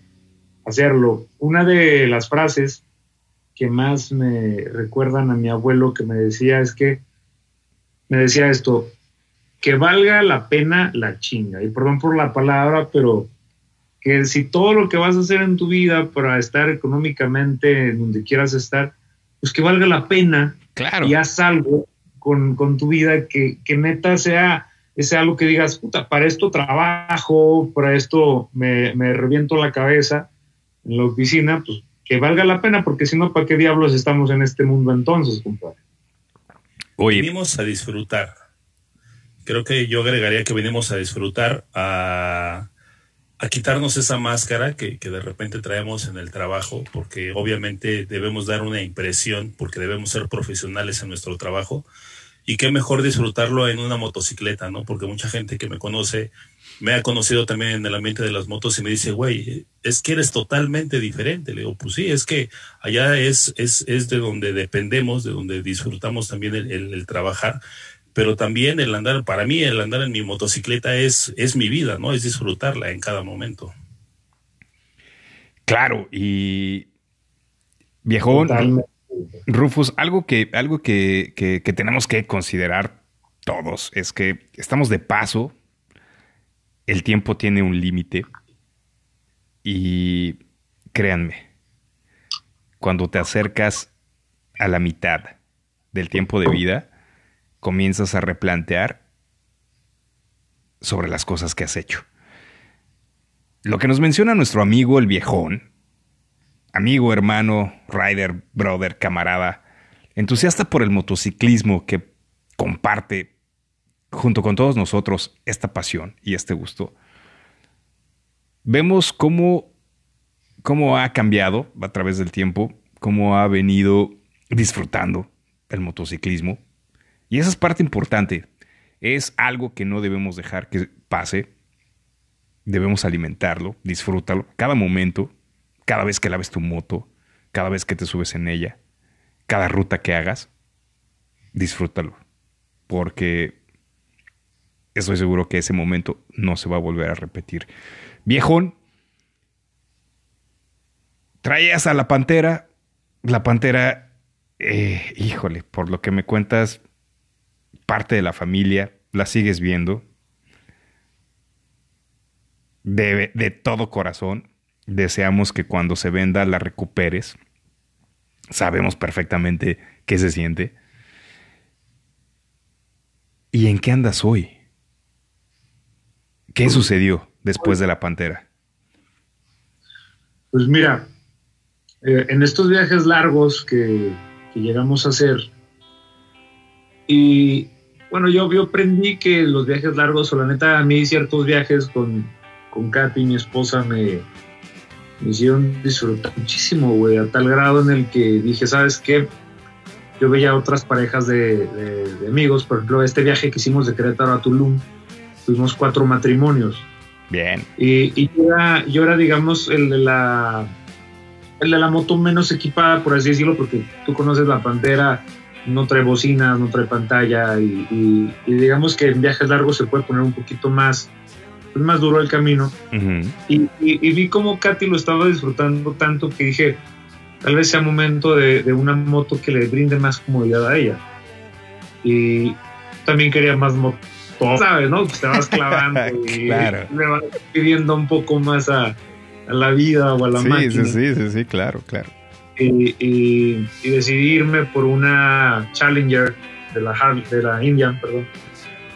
Y es una moto, no tienes una idea. Para mí es maravillosa. Claro que al principio tienes como estos sentimientos encontrados de, oh, pues dejé a la pantera por la nueva, ya sabes. Claro, me imagino. Pero te vuelves a, te vuelves a enamorar de ella. Y la verdad es que es una moto que yo le veo la cara a, a mi esposa cuando se sube a ella toda la to- con todo el disfrute, toda la, la experiencia que le da. Y aquí a lo lejos me hace es que yo estoy en la terraza y ella está adentro haciendo un macrame que es, eh, digamos, un- un- una pieza un poco artística con hilos y le encanta esto. Ajá. Y me hace quedar y sí, güey, la amo, cabrón. Aquí me está viendo ahorita, Ah, qué bueno. Pero- Saludos, saludos. de tu parte, ahí anda del otro lado de, de la ventana. Ahorita le digo. Viejón, Y perdón que te te digo- interrumpa, pero cuéntame, cuéntame cuál fue la expresión de, de tu esposa al momento de, de ver una motocicleta diferente. Seguramente ya se subió. Y siendo parte fundamental en el apoyo para, para andar de rider, ¿cuál fue el conjunto de emociones, comentarios y expresiones? Perdón que te lo diga así, pero quiero, quiero conjuntar todo eso. Cuando te vio llegar con la nueva motocicleta o cuando fueron por la nueva. Primero lo que me dijo cuando le propuse la idea fue, neta vas a vender la pantera, cabrón. O sea, primero te regañó. Sí, no, primero me dijo, neta, neta vas a hacerlo porque no creo que seas capaz, ¿no? Ok. Y la- si me preguntas cuál fue el primer sentimiento, la emoción fue como un poquito yo creo que le vi la cara así como juzgadora de te vas a atrever a hacer eso, hijo de la fregada, así como de neta, neta tienes tan poca alma. La vas a cambiar. sí. como, si- como si neta si fuera, como si estuvieras cambiando a casi que a un hijo, ¿no? Imagínate. Lo mismo te iba a decir. Sí. No tiene sentido, no habría por qué hacerlo y no lo harías, pero, pero bueno, al final del día, Ajá. eh, quieres- yo, yo me quiero ir de esta vida probando la mayor cantidad de motos que pueda. Y sé que no voy a tener 50 en la cochera, por eso en algún momento te tienes que desprender y darle a la que sí. O espero tener en un futuro la, la capacidad y la vida para tener 50, ¿va? pero hoy no. Puta, eso entonces- sería genial. Sí, hombre. Cuando, cuando la fuimos a ver, a, ver a, a la nueva, que se llama Suburban, ahorita te contaré por qué. Ok. Cuando, cuando fuimos a ver a la Suburban, le, le puso unos ojos como de celosa. ¿Te explico? Así como de, Hmm, por tu culpa van a cambiar a la pantera. Ok. Entonces, entonces, eh, fue como un poco asombro, pero se subió, escuchó el sonido, eh, entendió que ya no tenía que traer sus audífonos en el casco y dijo, uy, pues esto está otro rollo. Y al final del día la experiencia pues, cambió. Yo creo que si alguien sintió el cambio de una a otra totalmente fue ella. ¿no? Ok. Eh, entonces creo que fue primero, no sé, fue, fue como una cebolla, fue por capas, ¿no? Primero fue como un poquito juzgadora y luego fue como, neta, lo vas a hacer, pero al final del día ya le agarró cariño a la nueva y Bien. está totalmente emocionada. Y cuando rodamos y, y Daniel, mi compadre, trae la pantera, pues la ve con ojos de amor y se acerca y la acaricia y yo creo que eso también ayudó un poco, Ayudó un o poco. mucho más bien, a que la dejáramos ir o la compartiéramos. Entonces, ese fue, yo creo que la, esa fue la reacción que ella tuvo. Pero hoy de repente llego y le digo, oye, ¿y qué tanto extrañas a la pantera? Después de haber rodado en la nueva. No, ya no. se Entonces, pues ya sabes, ¿no? Es como un, como un amor bien distinto, pero al Claro. final del día el amor por, la rueda- por las dos ruedas pertenece y, y es increíble y ella lo disfruta muchísimo y yo lo disfruto más por ello. Buenísimo, viejón. Oye, fíjate que eh, en este espacio, en espacio Route 66, aparte de charlar entre riders y de un espacio hecho de riders para riders, tenemos la fortuna que nos escuchan, sí, las esposas, las mamás, las abuelas, hijas, nietas o hasta sobrinas. Y me encantaría que nos compartieras cuáles, cuáles fueron los comentarios hablando de seguridad, confianza, comodidad y la forma en la que disfruta tu esposa el motociclismo. Y, digo, seguramente te dijo, es que me encanta por eso, por esto y eso. ¿Cuáles fueron las razones? ¿Cuáles, ¿Cuáles fueron esos comentarios? Porque creo que es importante que todas las parejas de nuestros amigos entusiastas se animen. Aquella, para aquellas que no se han animado a subirse, para las hijas que no quieren que sus padres rueden, para las novias que son celosas de una motocicleta, ¿qué nos podrías compartir por parte de tu esposa en cuestión de disfrutar, comodidad y lo riquísimo que es rodar una motocicleta? Pues mira, esto que te voy a decir no me lo ha dicho ella, pero yo lo, lo percibo y lo siento. Cuando Katy era, cuando estaba chica, su papá se va de cáncer. Se, se va de, se va de este mundo por cáncer. Y de alguna forma, o más bien por ello, yo creo que prácticamente Katy tiene, Katy, mi esposa, tiene como una percepción de disfrutar mucho la vida. Hace rato estábamos platicando de que no sabes cuándo te llega, eh, no sabes cuándo la, la huesuda viene por ti. Entonces se trata de disfrutar. Yo creo que eso tiene mucho que ver en el hecho de que Katy sea aventada, ¿no? Porque Ok. tuvo, digamos, esta experiencia y, y sabe que cada segundo cuenta, sabe que cada momento y sabe que de esta vida nos vamos a llevar nada más las experiencias, probablemente porque ni siquiera estamos seguros de ello, pero si algo te vas a llevar, va a ser la experiencia de haber vivido, depende de ti qué tan intensamente o no. Para mí, y yo estoy seguro, ese es un factor importantísimo de que Katy se haya subido a la moto, de que la disfrute, de que estamos ahorita los dos, o sea, nuestra familia es de dos, me refiero a que no tenemos hijos todavía. Y aunque lo estuviéramos, yo creo que eso nunca, nunca se le va a quitar, yo veo su cara al subirse, pero sí estoy totalmente seguro de que esta vida venimos a disfrutarla y Katy más que nadie comparte eso conmigo porque le tocó algo duro en su vida y, y yo creo que por ello está dispuesta pues probablemente también a que a veces sea más corta, ya sabes lo que dicen de que en las motos nos, nos ponemos accidentes muy seguido y eso es totalmente cierto, muchos hermanos se han quedado en el camino, pero al final del día yo creo que no es la cantidad, sino la calidad de, de los años que tengas, la fortuna de vivir y la moto para nosotros nos da una calidad de vida porque cada vez que te subes es una experiencia, se te vuelca el corazón, se te vuelca todo lo que traigas dentro Totalmente de acuerdo. real- y realmente dices, "Ta- esto es vivir para mí, o sea, y para ella también, o sea, esto es vida.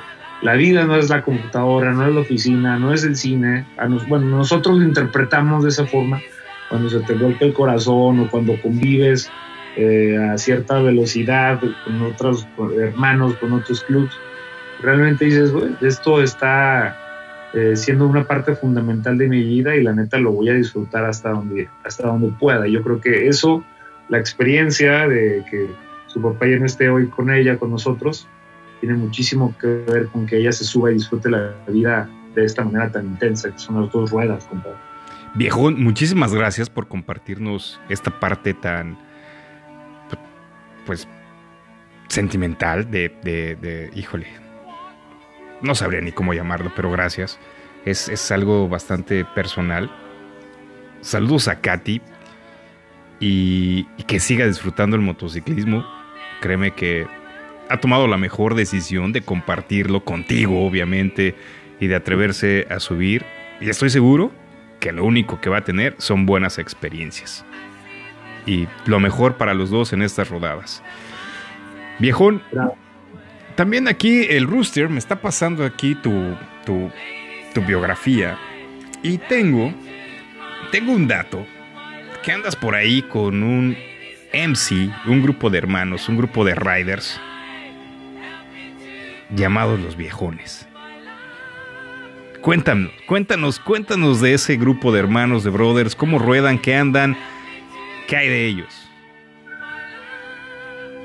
Sí, hermano, mira, en este tema de las motos, más allá de todo lo que hemos hablado ahorita, yo creo que lo que nos diferencia con cualquier otra comunidad, llámale deportiva, llámale de motor, llámale lo que quieras.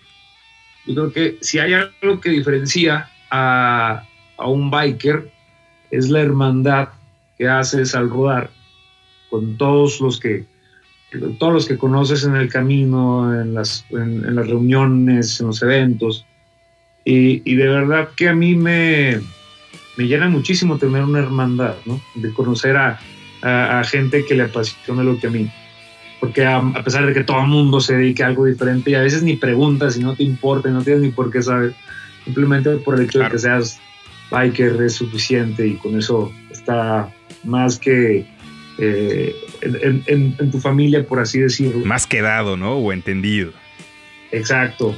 Eh, yo creo que eh, de ahí nace eh, esta iniciativa. Nosotros, al estar en Indian, en, digamos por así decirlo, al ser, ser parte de Indian, de, de, un Riders Club que, que implica tener una Indian, rodar, conocer, te vas dando cuenta de que también hay otros grupos cada vez más eh, cercanos, o entre ellos, por así decirlo, claro. que son los MPs o motoclubs. Eh, en una de las primeras experiencias que tuve que ir a una, que, que, que pude ir a un evento grande, fueron las, la, las de la Soberana en, en Aguascalientes. Y ver esta comunidad de, de, de tantos de cabrones, de tanta gente que viene de otras ciudades y empezar a entender lo que realmente se trata un motoclub, de esa hermandad, compromiso casi que de corazón que hace, como que yo decía, wow, cabrón, yo, yo, quiero eso, ¿no? Quiero entender, eh, quiero entenderlo, quiero tener esa hermandad. Muchas veces tienes tus amigos de toda la vida y también tienes tu familia, pero no, no tienes esa, a veces, eh, libertad tan, tan cercana de, de, encontrar a hermanos que les apasiona algo. Y para mí él en sí, primero, son hermanos. Claro. Y, y luego somos güeyes dedicándonos a cosas diferentes, ¿no? Pero para mí un, un, un, hermano que rueda y que por eso tuvimos la iniciativa de formar un MC, eh, la, la, tomé ahí, la tomé en Aguascalientes cuando entendí el valor de un chaleco, cuando entendí el valor de pertenecer a un motoclub. Eh, uno de los eh, eventos que para mí me marcaron, eh, cuando me invitaron al primer aniversario de los 77, que es una comunidad muy grande de diferentes MCs en México, Ajá. dije, wow, este, este respeto a, a, un MC es increíble. Entonces, eh, después de haber pertenecido eh, a un eh, grupo de em, empecé a conocer a hermanos con los que me sentía más identificado, con los que realmente nos llevábamos poca madre. Nuestras okay. novias empezaron a estar de fregón, nos juntábamos muy seguido a hacer carnes asadas y, y, hace rato que platicábamos de, de, cuando yo llegaba a Sinaloa y tenía a mis primos y todos éramos viejones, pues retomé el, el tema de los viejones. Bien. Por eso, por eso se llama así, no, no es por el apodo que yo haya tenido, sino porque realmente yo, yo, yo, yo me acordaba mucho y le tenía como mucha nostalgia a ese momento en, lo que en el que los viejones o eh, familia convivíamos que ahí fue como cuando me decidí a empezar de nuevo esta familia, este motoclub, y ahora nos llamamos los viejones. Entonces, eh, he tenido, tengo muchísimos amigos de diferentes motoclubs, de la Indian. Eh, tenemos un grupo de amigos que se llaman los queretanos. Roberto Castillo, alias el malvado, le mando un abrazo. Que a él le aprendí mucho y a otro amigo que se llama Tulio López de Indian lo que es hacer una hermandad, lo que es tener respeto hacia, hacia un, un chaleco, hacia un, una comunidad. Claro que es un camino de aprendizajes en el que tienes que irte formando, en el que tienes que ir adquiriendo cierta formalidad que le vas a dar a un MC. Pero nosotros nos quisimos aventar, eh, empezamos con reuniones, con carnes asadas, con Bien. cervezas, con todo, porque eh, en el fondo, pues eso es lo que importa. Güey la moto creo que es un tema muy personal, pero el MC es un tema familiar. Es un tema claro. en el que realmente haces una hermandad, haces familia. Y, y, yo lo quise llevar a un nivel en donde te, tuviéramos nuestro propio nombre, nuestro propio parche, que son los viejones. Yo tengo la oportunidad de ser el presidente. Eh, pero tengo en la familia de los viejones a gente de primera calidad y que yo estoy seguro de que les puedo confiar la vida a la hora de salir a rodar. Entonces, eso también creo que te genera como mucho, mucho aprendizaje en la vida, el, el- salir a rodar en grupo y decir a estos cabrones les puedo confiar eh, que vayamos protegiéndonos unos a otros, ¿no?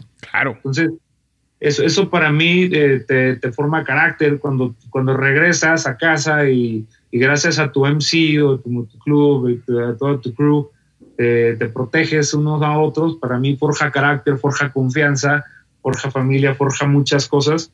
Y en el fondo yo creo que es lo que más tiene sentido y lo que más me gusta de salir a rodar.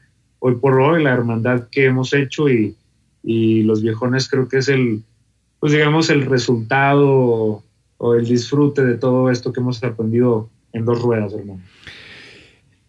Híjole, qué, qué buena charla. Y desde aquí, desde Espacio Route 66, saludos al malvado, saludos a Tulio también.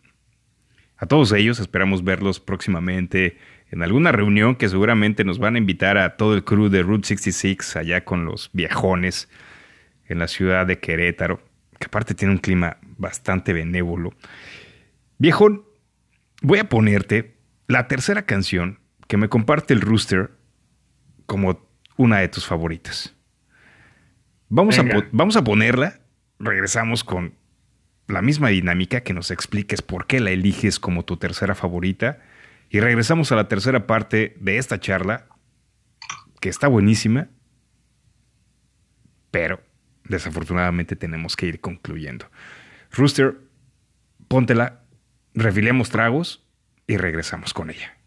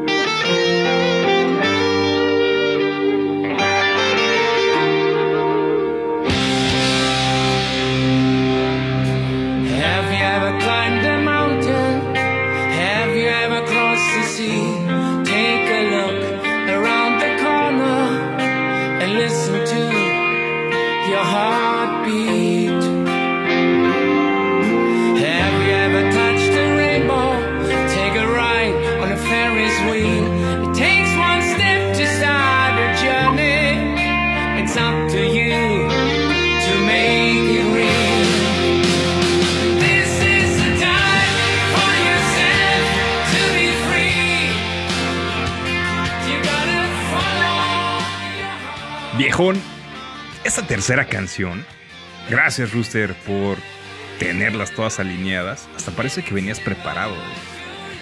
Viejón, esta tercera canción, híjole, tú eres el indicado. Explícanos, está muy buena.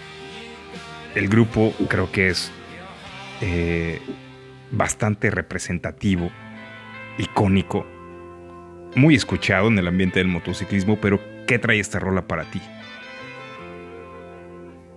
Mira, hermano, para mí, esta rola, obviamente, si tú escuchas la canción, te das cuenta de muchas cosas que probablemente disfrutes a la hora de rodar, pero a mí me acuerda algo en particular. Eh, hace, yo creo que hace como un año más o menos, hubo una rodada aquí en Querétaro. Ajá. Salimos de aquí de Querétaro a Huimilpan, una rodada relativamente corta, pero yo, eh, me- bueno, fue, fue para mí la rodada con más bikers que he tenido la oportunidad. Fue una rodada por apoyo al cáncer. Ok. Más allá del tema de, de cáncer de mama, para nosotros el tema de cáncer es bien importante porque como platicábamos hace rato, mi suegro se fue de cáncer, yo tuve la oportunidad de conocerlo. Pero esta sensación, güey, de, de rodar con, con Katy, una rodada eh, con el tema de cáncer para apoyar o para, o digamos, apoyar a que no exista eh, personas que tengan que, cáncer de mama, mujeres que mueren por esto, rodar con ella, con este significado y justo me, me acuerdo que Katy sacó el, así la mano y empezó a grabarse con el celular tipo de, de selfie, me grababa a mí, grababa Ajá. los 200 cabrones que venían atrás de nosotros en moto. Qué Una bueno. sensación, sabes que me parece que se juntaron entre 250 y 300 motos, todos rodando por un tema contra el cáncer. Claro. Para nosotros fue brutal. O sea, simple y sencillamente, en el momento en el que ella grabó el video, estaba la canción Scorpions y nos mar bueno, a mí me marcó en ese sentido, en el que neta es como seguir tu corazón, porque Claro. a esa rodada no íbamos a ir y dijimos, güey, tenemos que ir porque neta, Algo hay. o sea, exacto, y pues teníamos esa experiencia familiar, ¿no? Teníamos ese compromiso familiar por hacerlo. Pero fue, fueron esas dos cosas, el tema de como de, de- de a veces no estás seguro si haces o si vas o si quieres hacer las cosas o si vas a estar ahí y por puro instinto lo haces, por puro corazón, por seguir a tu corazón lo haces. Y, y en este caso, de manera muy personal, pues fue una rodada con apoyo a cáncer que para nosotros significaba muchísimo y, y no sé, hay veces en las que por, haber, por escuchar una rola en un momento en específico que significa mucho para ti, como que se encapsula Claro. en tu, en- en tu cuerpo, en tu alma, güey, la rola y te recuerda algo instantáneo. Entonces yo cada vez que escucho esa rola de nuevo, me acuerdo un buen de esa rodada, güey, y me, me conecta de nuevo a ella y tengo un- muchísimo aprecio a la rola por eso, por el momento que me, que me hizo vivir, güey, por, lo que significó para nosotros. Pero neta, esa, esa rola, si la escuchas es hermosa y ya sabes que es lo que dice mucha gente o de lo que hablamos hace rato, de que el, el ser biker es a veces de tratar de, de aparentar algo que mucha gente no entiende. Entonces el, rodar para nosotros en ese momento pues, fue como seguir al corazón, por eso la rola, y representa demasiado para nosotros por eso mismo, por, por simplemente hacer las cosas por pasión y no por, por, por algo más o por rutina. Entonces la canción de Scorpions en este caso significó eh, a mi suegro, la rodada, disfrutar con mi vieja y todo lo que implica, compadre. Hermano, como, híjole, como toda la charla, gracias por compartirnos estos, estas experiencias, esas anécdotas y estas vivencias tan personales que estoy seguro que muchos de nuestros amigos entusiastas se identifican con ellas. Todas hemos pasado por alguna situación tan especial que nos marca, como bien mencionas, la canción en el momento, la situación, la postal, el atardecer, el olor de la carretera y hasta el estado del asfalto, te puede llegar a dejar esa sensación de satisfacción, de encontrarte contigo mismo, de ese punto que lo hace único. Gracias, viejón. Toda la charla ha estado fenomenal, muy a gusto. Y, y pues bueno, como bien sabes, todos los espacios llegan a su fin. La estamos pasando muy bien contigo. Pero todavía no logramos que nos liberen más de dos horas de espacio. Así es que, pues bueno, vamos con la última parte de, esta charla. Y en esta ocasión, en esta parte, viejón, tenemos dos preguntas bastante sencillas para ti. Y la primera de ellas es saber, desde tu expertise, desde lo, lo que has vivido en el motociclismo, lo que has disfrutado, las experiencias y los consejos que has otorgado, ¿qué espera el viejón del motociclismo en México? Uy, esa pregunta está buena, hijo. Porque yo lo único que espero en México, mira, eh, y tendré que tener mucho cuidado con lo que voy a decir, pero en, en otros países como Estados Unidos el, el tema del motociclismo eh, a veces se malinterpreta o, o- o ellos lo llevan a un nivel diferente al nuestro, ¿no? Hablando en México, vaya. Para mí el, el- y, y es algo que, que neta, el otro día que estábamos hablando tú y yo, cuando te invité a la inauguración, o más bien al lanzamiento, presentación, A la presentación. a la entrega de chalecos, ya sabes, ¿no? Este ritual del- de, de- de un nuevo MC, en este caso el nuestro que fue Los Viejones. Tú me dijiste una frase que neta no se me olvida, me dijiste, poco que demostrar, no recuerdo si era poco o nada que demostrar, mucho que disfrutar. güey.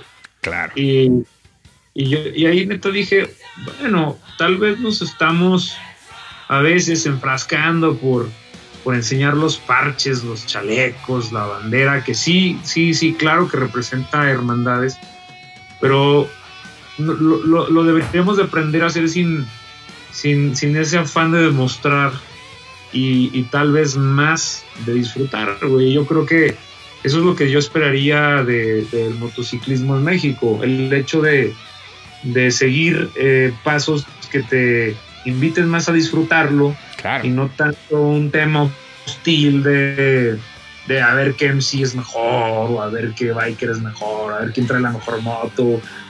Eso para mí no importa, eso para mí creo que, y, y- y te soy sincero, tengo poco de haberlo aprendido, porque cuando te metes en este rollo a veces traes como ganas de de disfrutar muchas, de, perdón, de, de demostrar muchas cosas.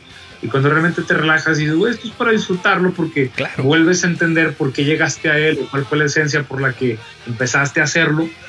Y yo creo que justamente eso es algo que no deberíamos de perder. Entonces, si yo tuviera que esperar, si yo esperara algo del motociclismo en México, es que más allá del tipo de moto, porque ya sabes, ¿no? Los choppers son choppers, los, los de doble propósito, doble propósito, así marcadísimo. Sí, sí, sí. Se- se- a, a- o a veces, se- a veces hasta parece como si nos pagaran por presumir marcas o estilos de motos, güey. La neta es que no, o sea, la neta es que al final del día lo único que importa es si ves a un güey rodando, le sacas la mano, lo saludas. y- ¿Cómo estás, y- hermano? Exacto. Entonces, si yo tuviera, si yo esperaría algo en el motociclismo en México es que nos dejemos de, de todas esas cosas que, que no son necesarias y realmente disfrutemos, retomando esa frase que tú me, que tú me dijiste, que tú me aconsejaste, neta para mí significó mucho, compadre, y, yo te lo agradezco. Y, y- créeme que es algo que he llevado a nuestro MC, el hecho de, no, tener que demostrar nada, al contrario, estamos en esto es para disfrutarlo y, para, para hacerlo. Eh, justo estábamos hablando de eso hace rato, mucha gente cuando nos ve pasar con calaveras, con motos, con música, con los escapes, dicen, ah, estos se quieren sentir rudos, ¿no? Y en las películas siempre se ve así de, ah, estos güeyes quieren nada más hacer como la, como la contraria a todo. güey". Yo creo que no, yo creo que en México sobre todo existe mucha más pasión que ganas de demostrar y es, eh, es, es eso volviendo al tema. No, no, no es como tener esa necesidad de demostrar que somos rudos, porque en el interior somos niños chiquitos. güey. Somos un pan de Dios. Sí, somos unos, unos amores, ¿no? Claro.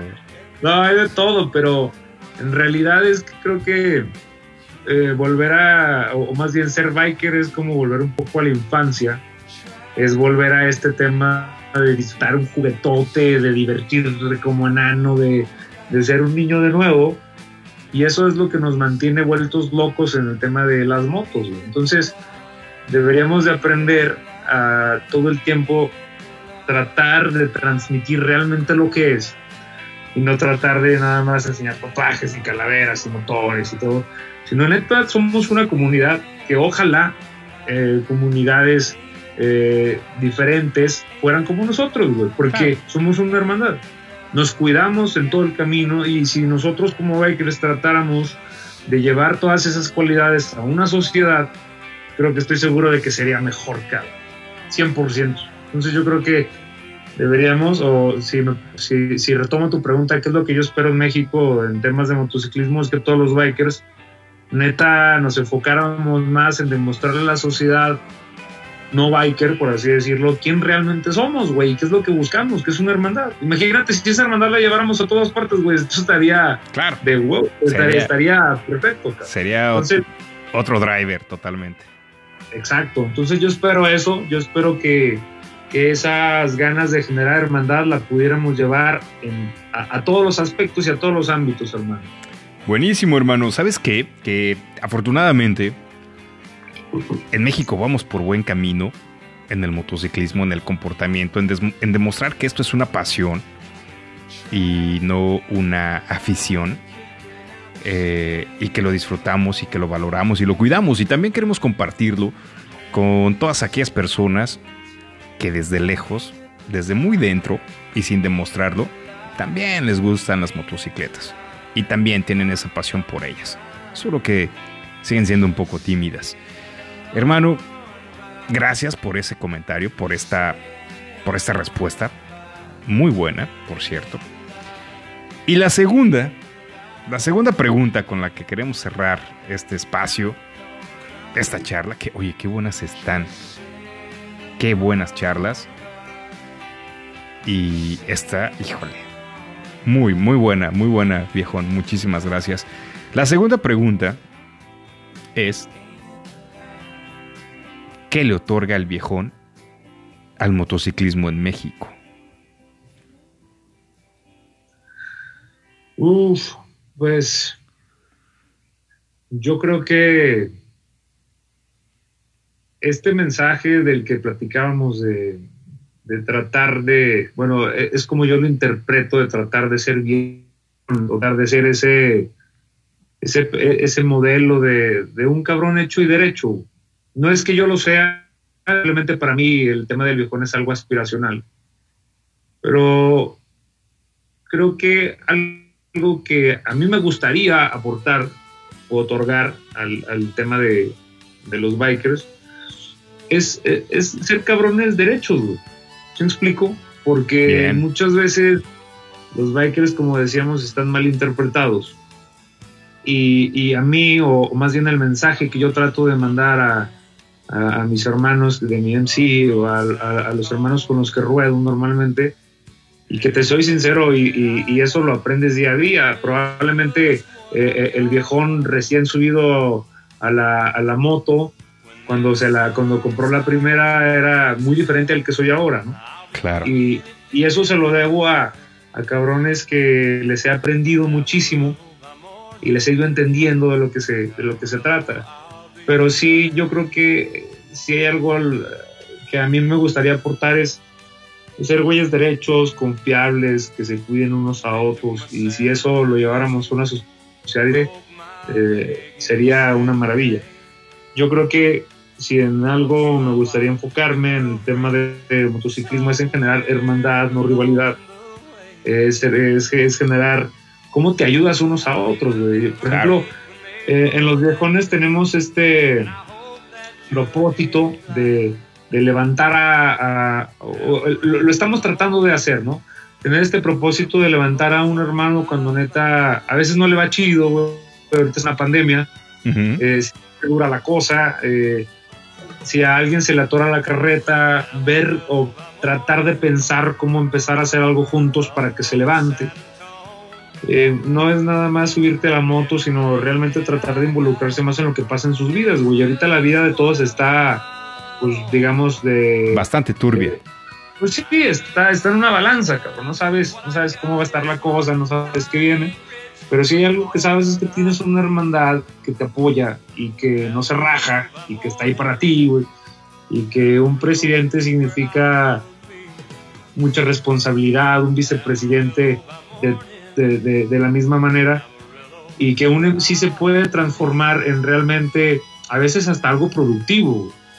Yo, Claro. por ejemplo, cuando fui a, las- a los primeros eventos en Aguascalientes, me, me fijaba en que había motoclubs que eran, eran, eran mucho más que ser hermanos y subirte a las motos, sino que realmente tenían una comunidad incluso hasta productiva para generar eh, recursos para los que más lo necesitan. Entonces, para mí creo que eh, sería interesantísimo tratar de pensar en que un MC pueda ser mucho más allá que una hermandad y que realmente pueda generar, eh, por así decirlo, oportunidades, güey, para diferentes personas, ¿no? Entonces yo creo que es interesante ver a un MC como algo eh, que puede transformarse en, en algo más. Creo que no, no, no, no estoy seguro de, de tener una respuesta clave, más bien estoy como totalmente eh, dispuesto a, encontrarla, pero quisiera tener esa mente abierta el tiempo para ser receptivo y tratar de hacer cada vez más carnales y más posibilidades de hacer mil cosas. Viejón, este espacio este espacio se ha caracterizado por abrirle las puertas a todas esas causas que ayuden y busquen el beneficio de los demás, ayudar, contribuir, sumar, sin protagonismo. Si en algún momento eh, las redes sociales de espacio Route 66, la red de riders que se ha desarrollado con todos nuestros amigos entusiastas, puede servir de ayuda para sumarnos a esta gran idea que traes de cómo generar cómo generar movimiento para esos hermanos riders que se encuentran en situaciones difíciles por la actual situación. Cuenta con nosotros. Estoy seguro que todo el crew de Route 66 y aquí el Red Rooster y un servidor estaremos más que dispuestos a compartir y a sumarnos para hacer que las cosas sucedan. Viejón, qué buena charla.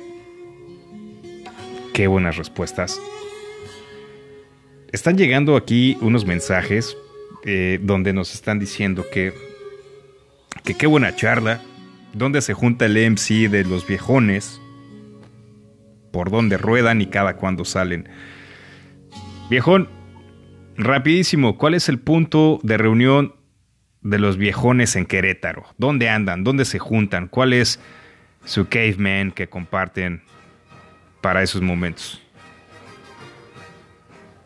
Pues mira, ma- normalmente nos juntamos en la agencia de Indian, Querétaro.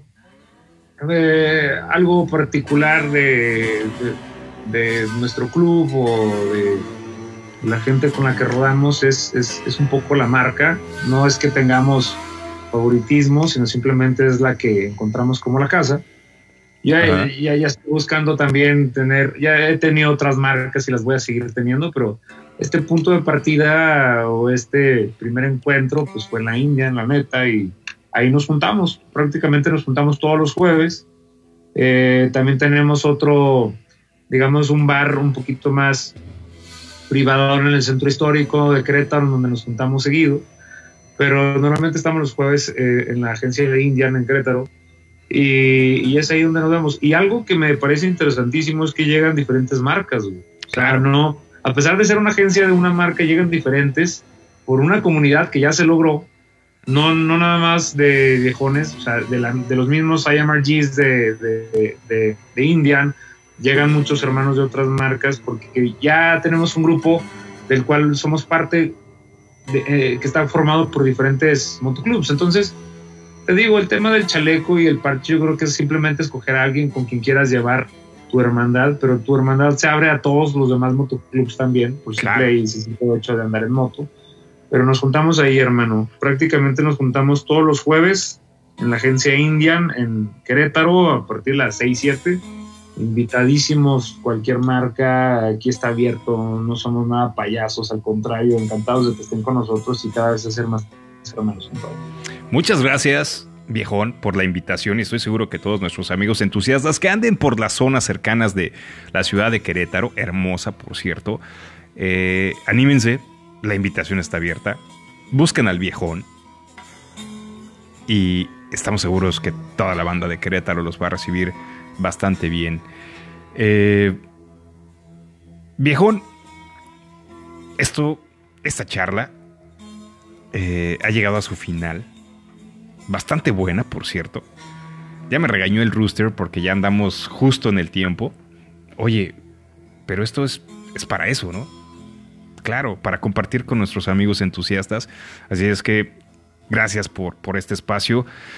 Rufus, ¿cuáles son tus palabras para despedir esta buena charla que tuvimos con, con el viejón? ¿Algo que quieras agregar? Agradecerle al viejón por, por su tiempo, por su disposición y por todas las experiencias que nos ha compartido.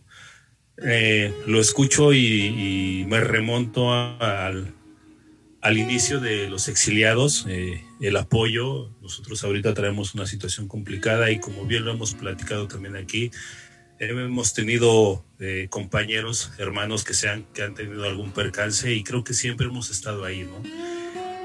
Y me doy cuenta que es la esencia del biker, del motociclista, que, siempre vamos a estar ahí para apoyarnos. eh, el traer un chaleco nos identifica como un apellido, como si fuéramos una familia, porque somos una familia, somos hermanos. Nosotros, los exiliados, somos una familia. Siempre estamos ahí viendo el, uno por el otro, en qué situación está uno, en qué situación se encuentra el otro y, y ver en qué forma apoyarlo.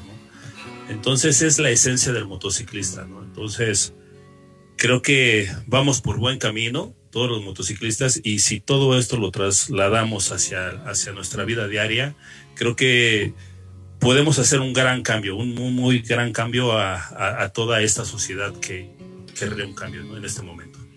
Y que claro que lo necesitamos. Gracias, compadre Rufus. Viejón. ¿Cómo nos despides? ¿Cómo despides a todos los entusiastas por el motociclismo, por esta pasión y por todas esas experiencias que compartimos?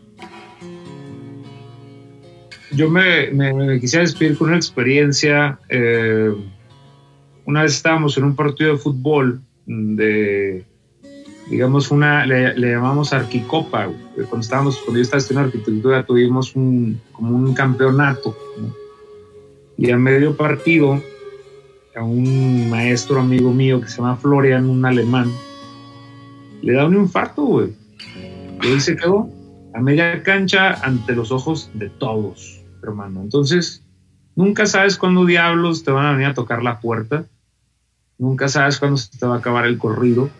Lo único que sí sabes es que tienes que aprender a hacer lo que te apasiona o, o esa es la invitación con lo que yo me quisiera quedar el día de hoy. Esa es la, digamos, mi último, mi, última invitación o mi último mensaje que neta, sea lo que sea que estés haciendo, si no estás haciendo lo que te apasiona, neta, replantearte las cosas, yo creo que es algo muy válido. Y no estoy diciendo que sea para todos, pero al menos para nosotros el tema del motociclismo cumplió llena el corazón de ese lado, eh, el hecho de decir, quiero realmente hacer algo que me apasiona porque neta no sé cuándo se va a acabar el corrido. El otro día estaba platicando con una eh, madrina de cariño, que fue nuestra madrina de, de, de- de bodas. Y me dice, oye cabrón, entonces tú me estás diciendo que te vas a subir a la moto porque la vida es muy corta, entonces estás como Acelerando. la- el porcentaje para ponerte tu madre y que se acabe la vida. Pues no, o sea, simplemente estamos haciendo que los momentos sean de mayor calidad. Y yo creo que independientemente a, lo que- a- a lo que quieras escoger como, como pasión, como hobby en esta vida, pues lo tienes que hacer así. O sea, no importa si existen riesgos, mientras los tomes de manera responsable los momentos que te va a generar y las experiencias con las que te vas a quedar es probablemente, y no tenemos la certeza, lo único con lo que te vas a quedar es, es que dale, dale, no te esperes porque nunca vas a saber cómo ni cuándo se vaya a acabar el corrido y yo creo que con eso me quedo en el tema de las dos ruedas que neta voy a ir bien contento arriba de, de- espero, ¿verdad? Nunca sabemos cómo nos vamos a ir, espero llegar a viejo y, Verás y que sí. tener la mayor cantidad de experiencias posibles, pero si algo que disfruto en esta vida es rodar y, y para los que tengan esa cosquilla, neta, no se la queden y inténtenlo, yo estoy seguro que les va a encantar, hermano. Gracias. Gracias por ese, por ese último mensaje. Y efectivamente, si vas por ello, ve por todo. Como siempre, es un gusto, es un placer platicar con todos ustedes semana a semana, compartir estas experiencias, estas grandes charlas. Y agradecer toda esta pasión por el motociclismo. Como cada semana, les agradecemos todas las charlas, seguir compartiendo y viviendo el motociclismo. Gracias a todos los entusiastas por el motociclismo, les mandamos un fuerte abrazo en donde quiera que estén y recuerden que si no hablan con nosotros, hablen con sus demonios. Nos vemos pronto.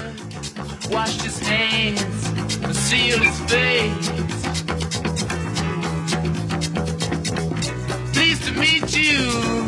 Hope you guess my name.